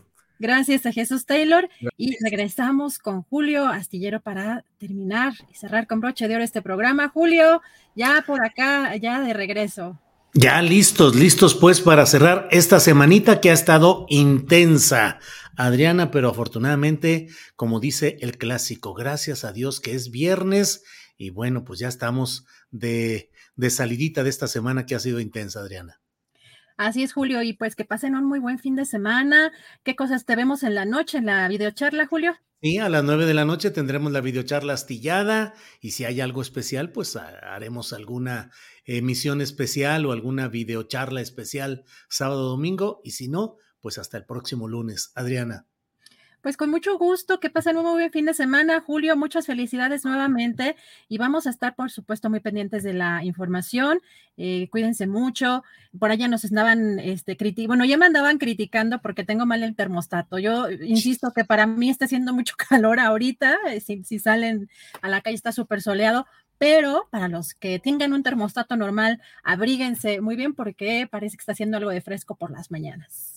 Muy bien, Adriana Buentello, gracias, gracias a quienes nos han acompañado, gracias por el acompañamiento a lo largo de toda la semana, en particular en la emisión de hoy, gracias a Tripulación Astillero y nos vemos el próximo lunes. Gracias, Adriana. Gracias, Julio, gracias a todos, buen fin de semana. Ever catch yourself eating the same flavorless dinner three days in a row? Dreaming of something better? Well, HelloFresh is your guilt-free dream come true, baby. It's me, Kiki Palmer. Let's wake up those taste buds with hot, juicy pecan crusted chicken or garlic butter shrimp scampi. Mm. Hello Fresh. Stop dreaming of all the delicious possibilities and dig in at HelloFresh.com. Let's get this dinner party started. En Sherwin Williams somos tu compa, tu pana, tu socio, pero sobre todo somos tu aliado, con más de 6.000 representantes para atenderte en tu idioma y beneficios para contratistas que encontrarás en aliadopro.com. En Sherwin Williams somos el aliado del PRO. Para que te enteres del próximo noticiero, suscríbete y dale follow en Apple, Spotify, Amazon Music, Google o donde sea que escuches podcast te invitamos a visitar nuestra página julioastillero.com.